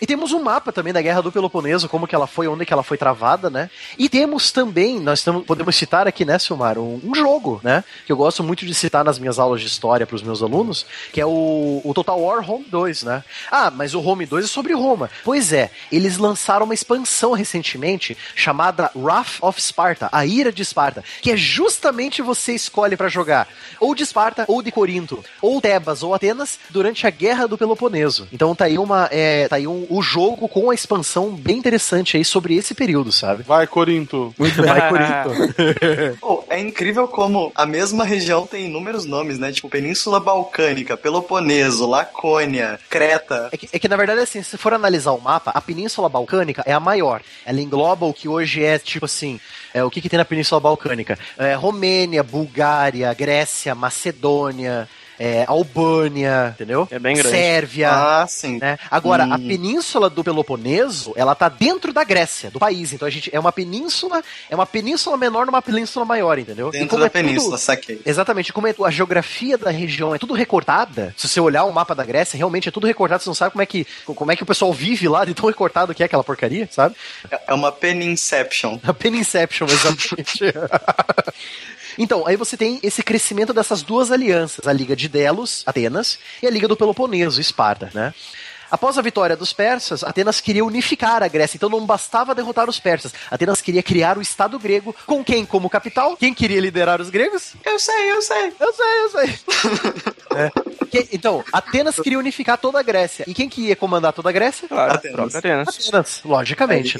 E obviamente que isso não ia dar muito certo, né? Exato. Então, é, os problemas militares começaram quando a cida uma cidade colônia de Corinto Corsira. Isso, a cidade colônia de Corinto, Corcira, em 431 antes da Era Comum, é que ficava bem na ligação ali, tipo, ela ficava a- é a porta da península do Peloponeso, sabe? Tem uma faixinha de terra ali, tá ali Corcira bem no meio, né? Corcira queria se aliar a Atenas, mas como ela era uma colônia de Corinto, Corinto não gostava de Atenas, né? Deu toda essa encrenca diplomática, né? E também daria o problema geográfico, porque se os atenienses controlassem Corsina, toda a península do Peloponeso, ou seja, Esparta e Corinto, estariam vulneráveis exércitos atenienses, né? Então aí tudo começa, assim, tipo, toda a movimentação de tropas vai ali pra entrada da península do Peloponeso, né? Alguns historiadores dizem que a guerra começou um ano antes, em 432, na cidade de estado de Pontidea. Ela se declarou independente de Atenas. E a Liga do Peloponeso, lógico, foi lá correndo pra reconhecer que não, realmente, essa cidade aqui é independente, ela vai entrar na nossa liga, entendeu? Então aí Atenas, né, vindo que perdeu uma colônia e os inimigos reconheceram ela como aliado, né? Então Atenas entrou na guerra. Então você tem essas, essas duas crises, né? Crises políticas. Atenas perdendo uma colônia e Corinto também. Aí começa todas as fases da Guerra do Peloponeso, que são divididas em três fases. To try is not to win.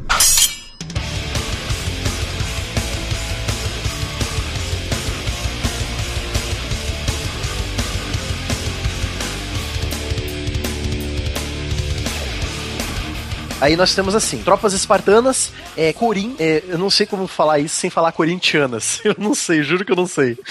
Mas são as tropas de Esparta, as tropas de Corinto e das outras cidades da Liga do Peloponeso, elas se mobilizam. Porém, quem deu o primeiro movimento da guerra foi Tebas, que está logo ao norte de Atenas, que atacou a cidade de estado de Plataia, onde ocorreu aquela famosa batalha lá do, da guerra dos, dos persas. Ah, sim. Da guerra contra os persas. Plataia era aliada de Atenas desde as guerras contra os persas, lógico, né?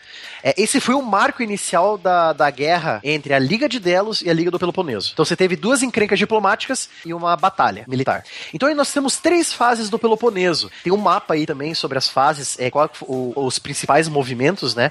E também tem um, um- um livro que, eu, que nós usamos para fazer a pesquisa, né? Ele se chama Enciclopédia das Guerras, Conflitos Mundiais através dos Tempos, do Adrian Gilbert. Então é um livro bem interessante. É, tá aí o link também, para vocês se quiserem ver, tá o link do Scooby, para vocês lerem a, a, a sinopse do livro e ver as notas deles, né? E, a, e um, um link de vendas aí. Tá, pra ficar mais dinâmico, o que, que é o Tratado de Nícias? Então, é o Tratado de Nícias. O primeiro momento da Guerra do Peloponeso, ele durou 10 anos, de 431 a 421.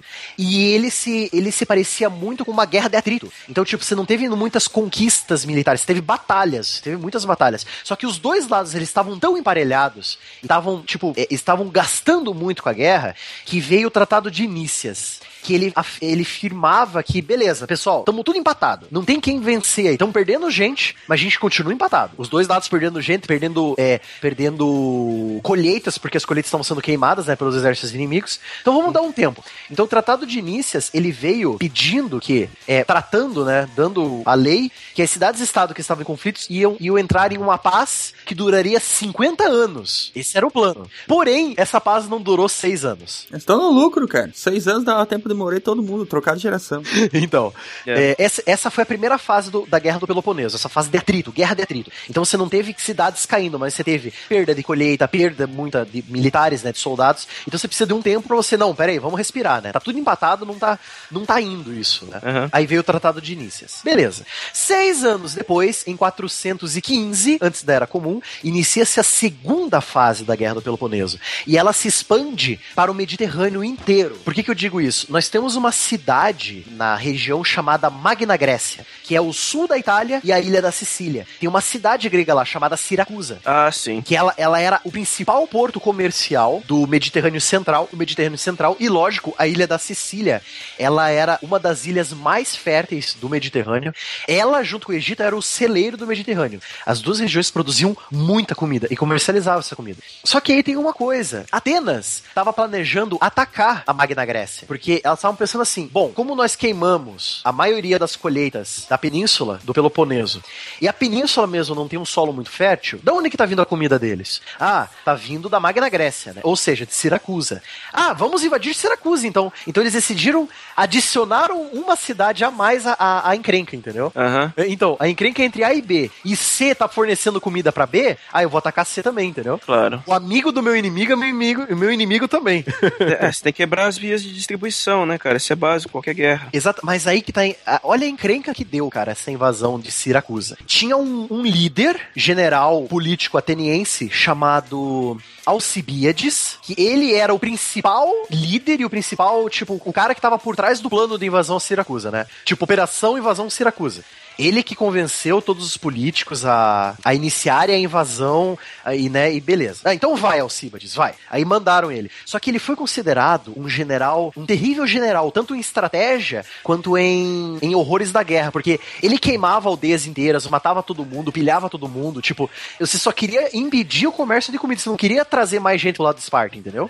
E ele tava conseguindo, o Alcibíades estava conseguindo deixar putos os atenienses que apoiavam ele. Aí eles chegaram e falaram pro Alcibíades: Cara, seguinte, você tá fazendo muita merda. Você vai sair do comando da campanha. Não, mas eu tô aqui. Não, você vai sair do comando da campanha ponto final. O Alcibíades, puto da cara, o que, que ele faz? Volta pra Atenas, pega as coisinhas dele e foge. Foge pra onde? Ele foge pra Esparta. Ele foge pra Esparta e faz o quê? Ele fala todo o plano dos atenienses. Ele entrega tudo, entrega tudo de mão beijada. Ele fala assim: ó, seguinte, a frota ateniense ainda não chegou em Siracusa, mas eles vão chegar e vão fazer isso. Aí o que os espartanos fizeram? Ah, é? Então beleza, vamos mandar ajuda. Então os espartanos mandaram mensageiros pra Siracusa com essa informação e mandaram tropas também. Conclusão: os, os atenienses que estavam ainda chegando, tinham trocado de general e estavam chegando em Siracusa foram pegos de surpresa. Siracusa estava pronta para o ataque, pronta para as defesas. Ela ia durar. A defesa de Siracusa estava pronta para durar cinco anos de sítio. De tanta coisa que eles estocaram, entendeu?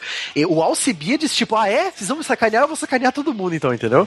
Se eu não ganho a minha, a minha guerra, né? Se eu não faço o que eu quero, todo mundo se ferra. Então, olha só os números, né? Pra vocês verem essa frustração ateniense, né? Na Sicília.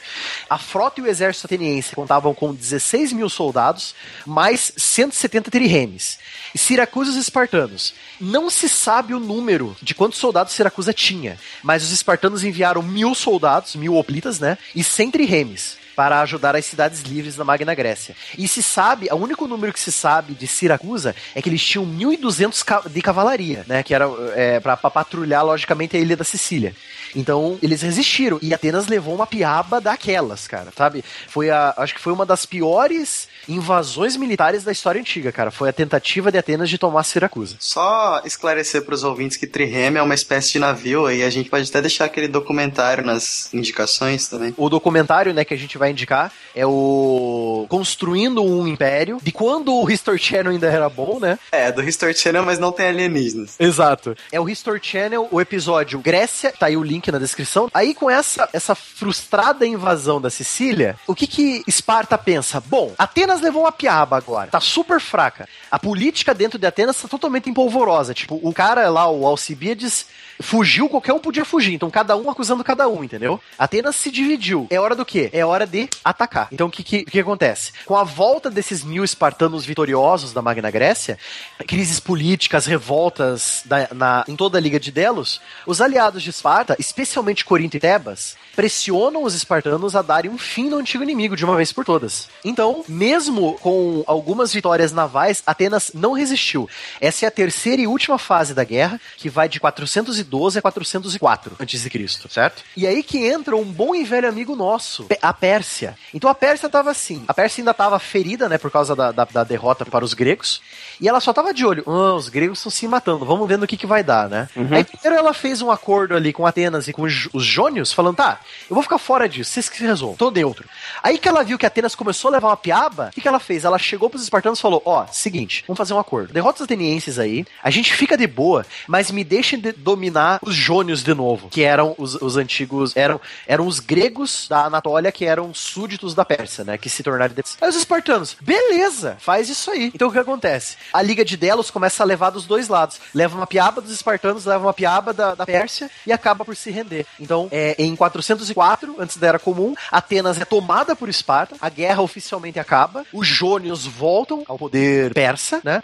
E a Grécia continua separada, cada um por si. Esparta ganhou a guerra e implantou uma ditadura em Atenas chamada a Tirania dos 30, que eram 30 aristocratas atenienses que, que eram apoiados por Esparta. E, tipo, beleza. E ficou assim. Essa, é, a, a Guerra do Peloponeso acabou, as cidades não foram unificadas, cada uma por si. Esparta ficou mais influente do que Atenas, né? A democracia ateniense morreu por um tempo. E aí o que que entra? Entra um cara chamado Felipe II da Macedônia, em 356 antes da Era Comum. E a ideia dele era unificar toda a Grécia, mas não como Grécia, mas sim como Reino da Macedônia. Chegamos então à- à era de Alexandre Magno. Aí chegamos à Era do Alexandre, exatamente. Ele é o papai do Alexandre? O Felipe II é o o papai do. O, pa- o papi do Alexandre. aham. O Alexandre é cultura grega, porque graças ao Alexandre que a cultura grega se expandiu. Mas essa história do Felipe II da Macedônia vale um outro cast, porque é muita coisa interessante pra falar, né? E vai dar o que falar ainda até o mundo romano quando ele vier. Então, acredito que nós finalizamos aqui, né? Citamos tudo que precisávamos citar é, sobre o período grego. Aí agora nós, depois no próximo cast, nós vamos entrar no período macedônico da história. Só uma explicação, só uma, uma dúvida rápida. Psycast, qual a sua profissão?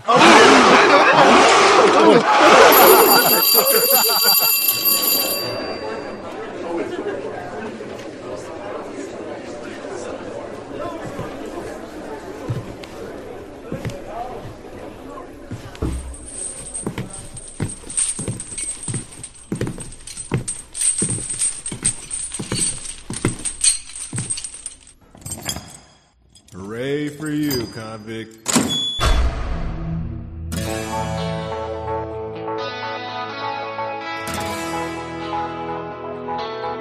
I can't pretend anymore that I am not affected, I'm not moved.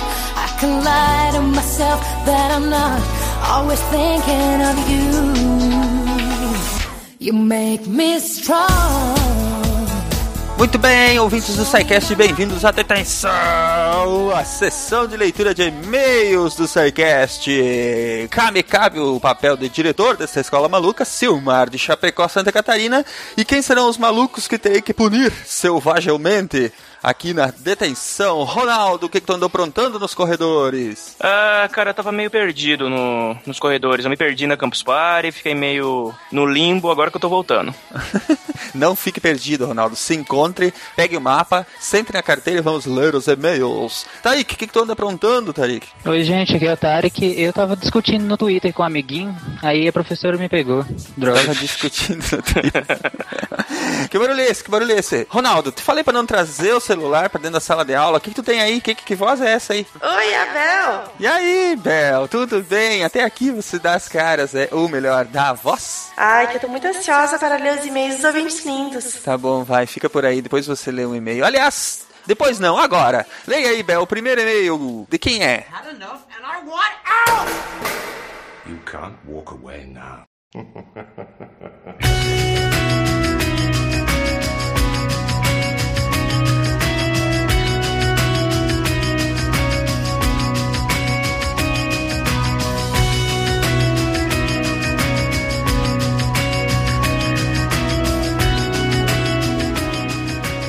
De Fabrício Jedi, de Star Warslândia.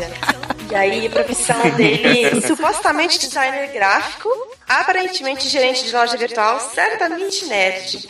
Aí ele fala que a idade dele, que esse ano ele passou um terço de século e ele tá escrevendo de, For de Porto Alegre. Muito bem. Aí o conteúdo da mensagem é: Que a força da ciência esteja com vocês, nobres amigos. Me chamo Fabrício e esta é minha primeira mensagem para o programa. Será que serei cortado? Vejamos. Não foi! Olha, Fabrício, Ah! parabéns, você não foi cortado. Já tem uma vitória aí. É, opa, sucesso. Verdade. Ele fala assim: muito, le- muito legal o episódio sobre o Bigman. Uma viagem nostálgica para minha adolescência noventista, onde as maluquices desse professor maluco e seus assistentes humanos e pseudos animais divertiram minha ma- minhas manhãs, tornando as aulas de ciência muito menos chata. Enquanto a professora ficava no blá blá blá, eu imaginava como seria a explicação feita pelo Bigman. Como eu sei que vários falarão do programa e tal, vou sair pela tangente dessa trajetória parabólica e me dirigir a um futuro próximo ao cast, mas já passando para o ouvinte, a participação fantástica do Paul Zalum na Campus Party. Foi sensacional mesmo, hein? Pro pessoal Foi, que não acompanhou ou não esteve na campus, então vamos deixar umas fotos aí da equipe do SciCast que andou tirando umas fotos com os alunos, Uhum. Ah, eu vi essas fotos, vocês estão todos tão lindos. todos de laranja. é, exato. Conforme dito no programa, ele faz um show ao vivo e foi exatamente o que ele fez, com a peruca maluca e o jaleco verde e todos os trejeitos. A voz, claro, não era do dublador, mas um dos tradutores tinha uma voz muito parecida, ou imitava muito bem, o que trouxe um pouco da nostalgia, inclusive na voz. A performance do cara é impressionante. Inclusive, ele fez uma segunda parte de apresentação onde mostrou as coisas legais, como, como a montagem do set, bloopers, curiosidades de produção, etc, etc. Depois, ele foi para uma sessão de fotos com a galera. É aí que vocês fizeram foto com eles, né? Foi, foi aí. Foi, foi aí mesmo. Fabius continua. E tive a maravilhosa surpresa de ter aparecido lado a lado numa foto com meu ídolo adolescente e com meus novos ídolos. Sim, vocês, dos meus amigos do SciCast. Que tive o prazer e a honra de poder conversar e conhecer na Campus Party. Ah, eu sei quem que é esse moço. A Carol me falou dele. O, o Fabrício estava lá na campus vestido de Jedi e tudo, gente. Verdade. Ah, eu sei quem que é. Nossa, a Carol só me falou coisas lindas sobre ele. Muito legal esse ouvinte. Uhum. Aí continua falando. Assisti palestras e oficinas, assistimos junto palestras, conversando mu- sobre muitas coisas, entreguei presentes, ganhei presentes. Obrigado, Pablo. Um beijo, Pablo, saudades. E o saldo foi gigantescamente positivo. Pessoal, gravem minhas palavras. O futuro de vocês é grande. O caminho trilhado indica que muitos desafios virão, mas muitas alegrias e boas surpresas farão tudo valer a pena. Amplexus na região intercostal. Ou seja, um abraço. Fabrício, muito obrigado, cara, por ter aparecido lá na campus. O Fabrício foi um dos, dos amigos que a gente fez lá, né? Um dos, um dos novos ouvintes, inclusive, que veio lá conversar com a gente e tudo mais. Foi bem divertido, né, Ronaldo? Ele, Isso. ele tava vestido de Jedi, tiramos foto com ele, contamos piadas, É, conversamos bastante lá, né? Uhum. Foi bem bacana. Sim, sim. E é isso aí, viu? Valeu por tudo, Fabrício, e que a força esteja com você. é isso aí. Um abração, Fabrício. Continue com a gente e muito obrigado pelo carinho, cara. E continua lindo, tá? Continua lindo, é isso aí. um abração, vamos adiante. Muito obrigado, Bel. Agora você fica por aí para nos ajudar com os próximos. Ronaldo, quem é o próximo e-mail? Had enough and I want out! You can't walk away now.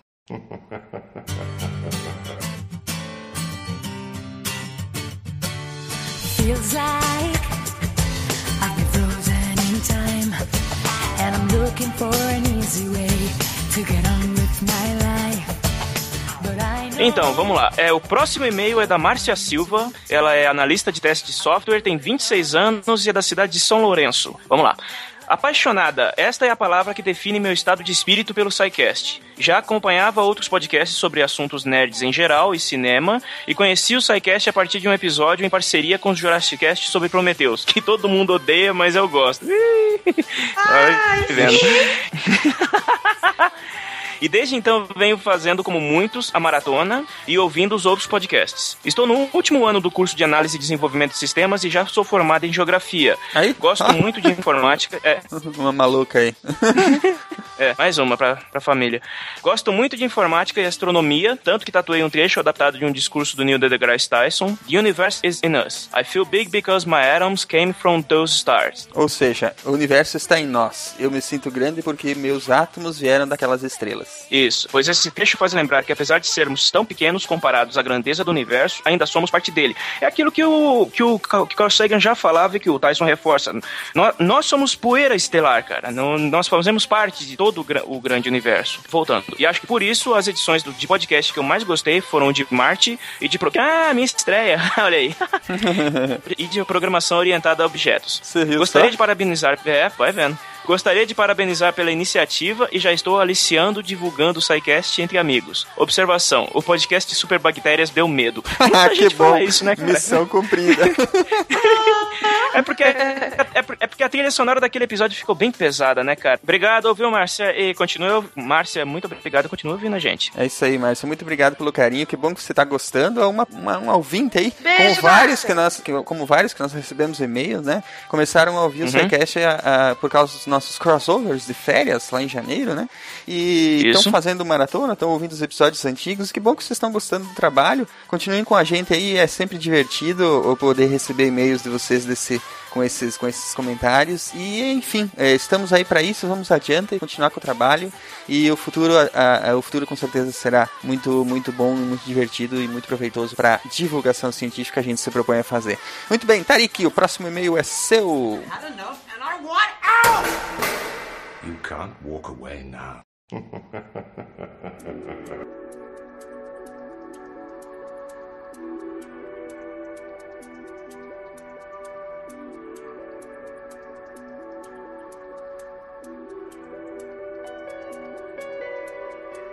Ella quién es que te dará en qué es mejor que yo. Estoy buscando las razones, aunque algunas veces no hay razón.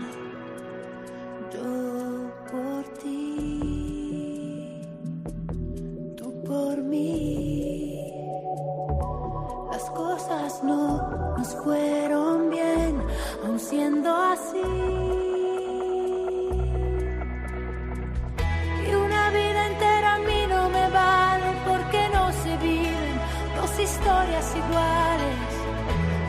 Ojos me lo dices, no hables, no vas a olvidarme.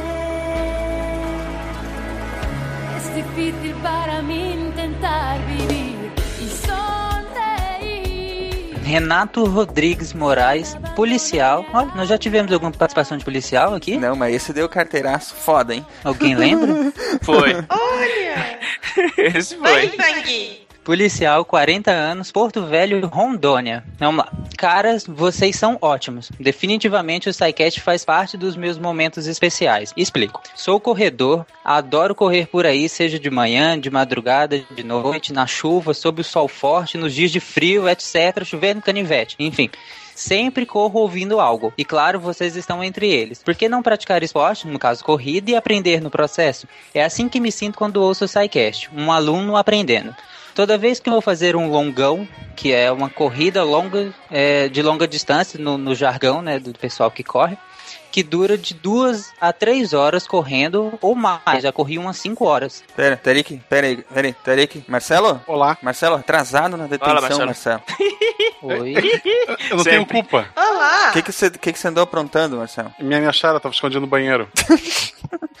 Senta ali, se, senta ali, fica quietinho, deixa o Tarik terminar o e-mail, o e-mail dele, depois você fala, depois a gente conversa. Tá ok. tá ok, que, que bravo. Eu, co- eu continuo junto do Cari, né? Continua. Fica de castigo ali no cantinho, ó. Senta no cantinho. Senta no cantinho e pensa no teu erro. Toda vez que vou fazer um longão, que com corrida de longa distância, no jargão de quem corre, que dura umas duas ou três horas correndo, ou mais, eu já corri umas cinco horas, já separo uns podcasts de vocês. Sempre fui lugar- ligado nesse lance de ciência. Gosto de ler bastante, ver documentários, muito documen- muitos documentários. E agora ouvir podcasts sobre ciência. E vocês dão um show. Já indico e espalho a palavra de vocês. E este sobre o Beckman foi fodástico Que demais. Beckman, homem, você tá louco? Como é que Fala eu- direito isso aí. Eu achei sobre o David Beckman. Meu, Bigma, velho. Porra, mano. Não é à toa que tu tá na detenção, cara. Dá, dá tempo de mandar o estagiário embora ainda ou não? Pô, eu, eu fiquei ofendido. Fa- faz assim, ó. Tarik, vai pro cantinho. Você fica lá no cantinho. Marcelo, termina o e-mail dele. Ah, que bonito. Tá Me dá o papel aqui, Tarik. Me dá o Toma. papel aqui. Desculpa, é que quando Me dá- passou eu ainda papel, era cara. um bebê. Não dava pra assistir sendo um bebê, desculpa. Até, até ontem tinha no Netflix. Tu, tu não leu porque tu não quis. É, até ontem mesmo, né, Netflix Brasil? É, puta que Até pariu. ontem. Que perda. Que perca, hein? Pois é, não tem mais, né? Foi, não tem Depois mais. nós Tem, vamos mas falar. Sobre isso, vamos lá. acabou. Quer dizer, não tem. Ah, e o episódio sobre Bigman foi fodástico demais. Ri tanto, voltei no tempo. Relembrei momentos armazenados na memória. Obrigado por isso. Tenho um filho de 8 anos, Matheus, que é meu grande amor. Eu, sendo pai, eu te entendo, cara. Ah, espero que É. a Malu um dia também cresça vendo o Bigman. Adoro ensinar experiências científicas pra ele. E quer saber, ele adora. Já publicamos no YouTube alguns vídeos eh, fazendo experiências. Eis um deles. Aí tem um link aqui. A gente vai pôr no post, né? Acredito. Sim, colocaremos. É, gosto de ler para ele sobre mitologias. Já assistimos ao Novo Cosmos. Vemos muitos documentários e filmes sobre ciências, como Prometheus. Ok. Você está fazendo isso errado, né? Eu tenho que inventar alguma coisa pra quando os caras me aprontam essa, cara. Pô, Prometheus é um filme científico. Sabe que já tentaram me provar uma teoria usando Prometheus como referência? É, só que não, né? Não, é juro pra ti. Eu tava discutindo ufologia com uma pessoa de um outro podcast e ele usou o Prometheus como exemplo. Ótimo. Mas isso é pro futuro. É, já comprei livros Ah, mas que é falam de ufologia, ciência- né? Então pode. É, a gente tem um episódio de ufologia, pra quem não viu, sobre Egito Antigo, procura lá. Já comprei livros que falam de ciências para crianças para ele, como O que aconteceu na Terra, O cara de volta para o futuro, A magia do universo, vários livros sobre dinossauro, porque uma criança não de dinossauro, ela não tem problema, como dizia já o Silmar, né? Ah, o Dawkins você não lê, né? Eu quero ver errar a pronúncia também. É porque todos os outros ele não botou autor, aí só desse ele botou autor. Tá, vários livros sobre dinossauros, além de comprar gibis pra ele. É, de heróis, que foi onde aprendi. Eu ouvi falar sobre mundos paralelos, entropia, etc. Enfim, gosto muito de ouvi-los e faço minha lição, divulgando-os. Continue assim. Ah, sim, é assim com dois S depois um A, sim, pra não confundir. É, estou treinando para uma maratona de, de 42 quilômetros. Eu estou suando só de ler isso. E preciso de mais podcasts. e faço uma sugestão. O Marcelo sempre lê o, o risinho. É porque eu tô rindo junto com o ouvinte, a gente tá. Ah, tá. Vocês estão se E faço- divertindo. Sim, a gente sempre. Eu e os ouvintes sempre nos divertimos juntos. Ao contrário de quem segue a estrela, que só queima os olhos. É, e faço uma sugestão. Alguma possibilidade de vocês fazerem um podcast voltado para crianças? Umzinho, abraços. Eu dei uma ideia pro Silmar, lá pro Dia das Crianças, talvez, não sei, vai passar pela diretoria ainda. Vamos ver se vai Mas- rolar. Se passar pelo jurídico, vai. É, quem sabe. É. Muito bem, Renato, muito obrigado pelo e-mail, cara. É, é muito bom saber que você também tem aí essa, esse amor pela divulgação científica, pelos programas que fa- tanto fascinaram a gente quando a gente era pequeno, né, moleque? Moleque, adolescente, enfim, né? E temos que aprontar alguma coisa, né, pessoal, pra ver se o, o Big Man volta pro, pro Netflix Brasil, né? Sim. Alguma coisa nós Sim. temos que tentar, tentar aprontar aí. Vamos ver o que vai acontecer no futuro. E, enfim, vamos, vamos tentar fazer alguma coisa. É, muito obrigado, pessoal, pela companhia, pelo carinho aí. E voltamos na semana que vem com mais um SciCast. Digam adeus, pessoal. Digam tchau e até semana que vem. Tchau, pessoal. Falou, até gente. semana que vem. Até a próxima Tchau, semana. ouvintes Tchau, gente. Até mais. Tchau. tchau.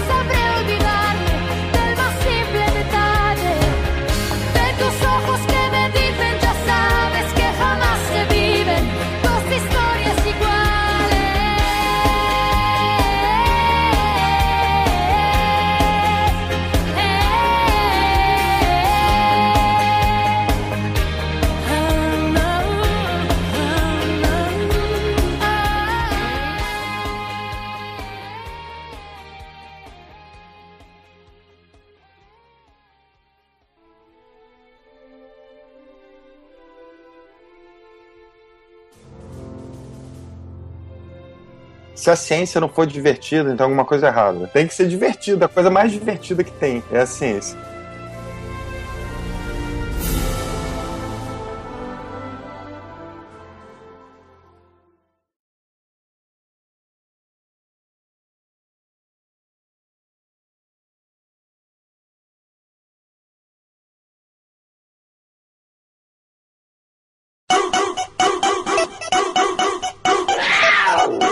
Mais ouviu quando o Pena tava falando sobre as mulheres espartanas, o Marcelo falando as preparadas. Cara, isso ficou na minha cabeça É. tentando entender até agora. É porque a mulher tem alma de, de cachorra, né? Ah, as cachorros.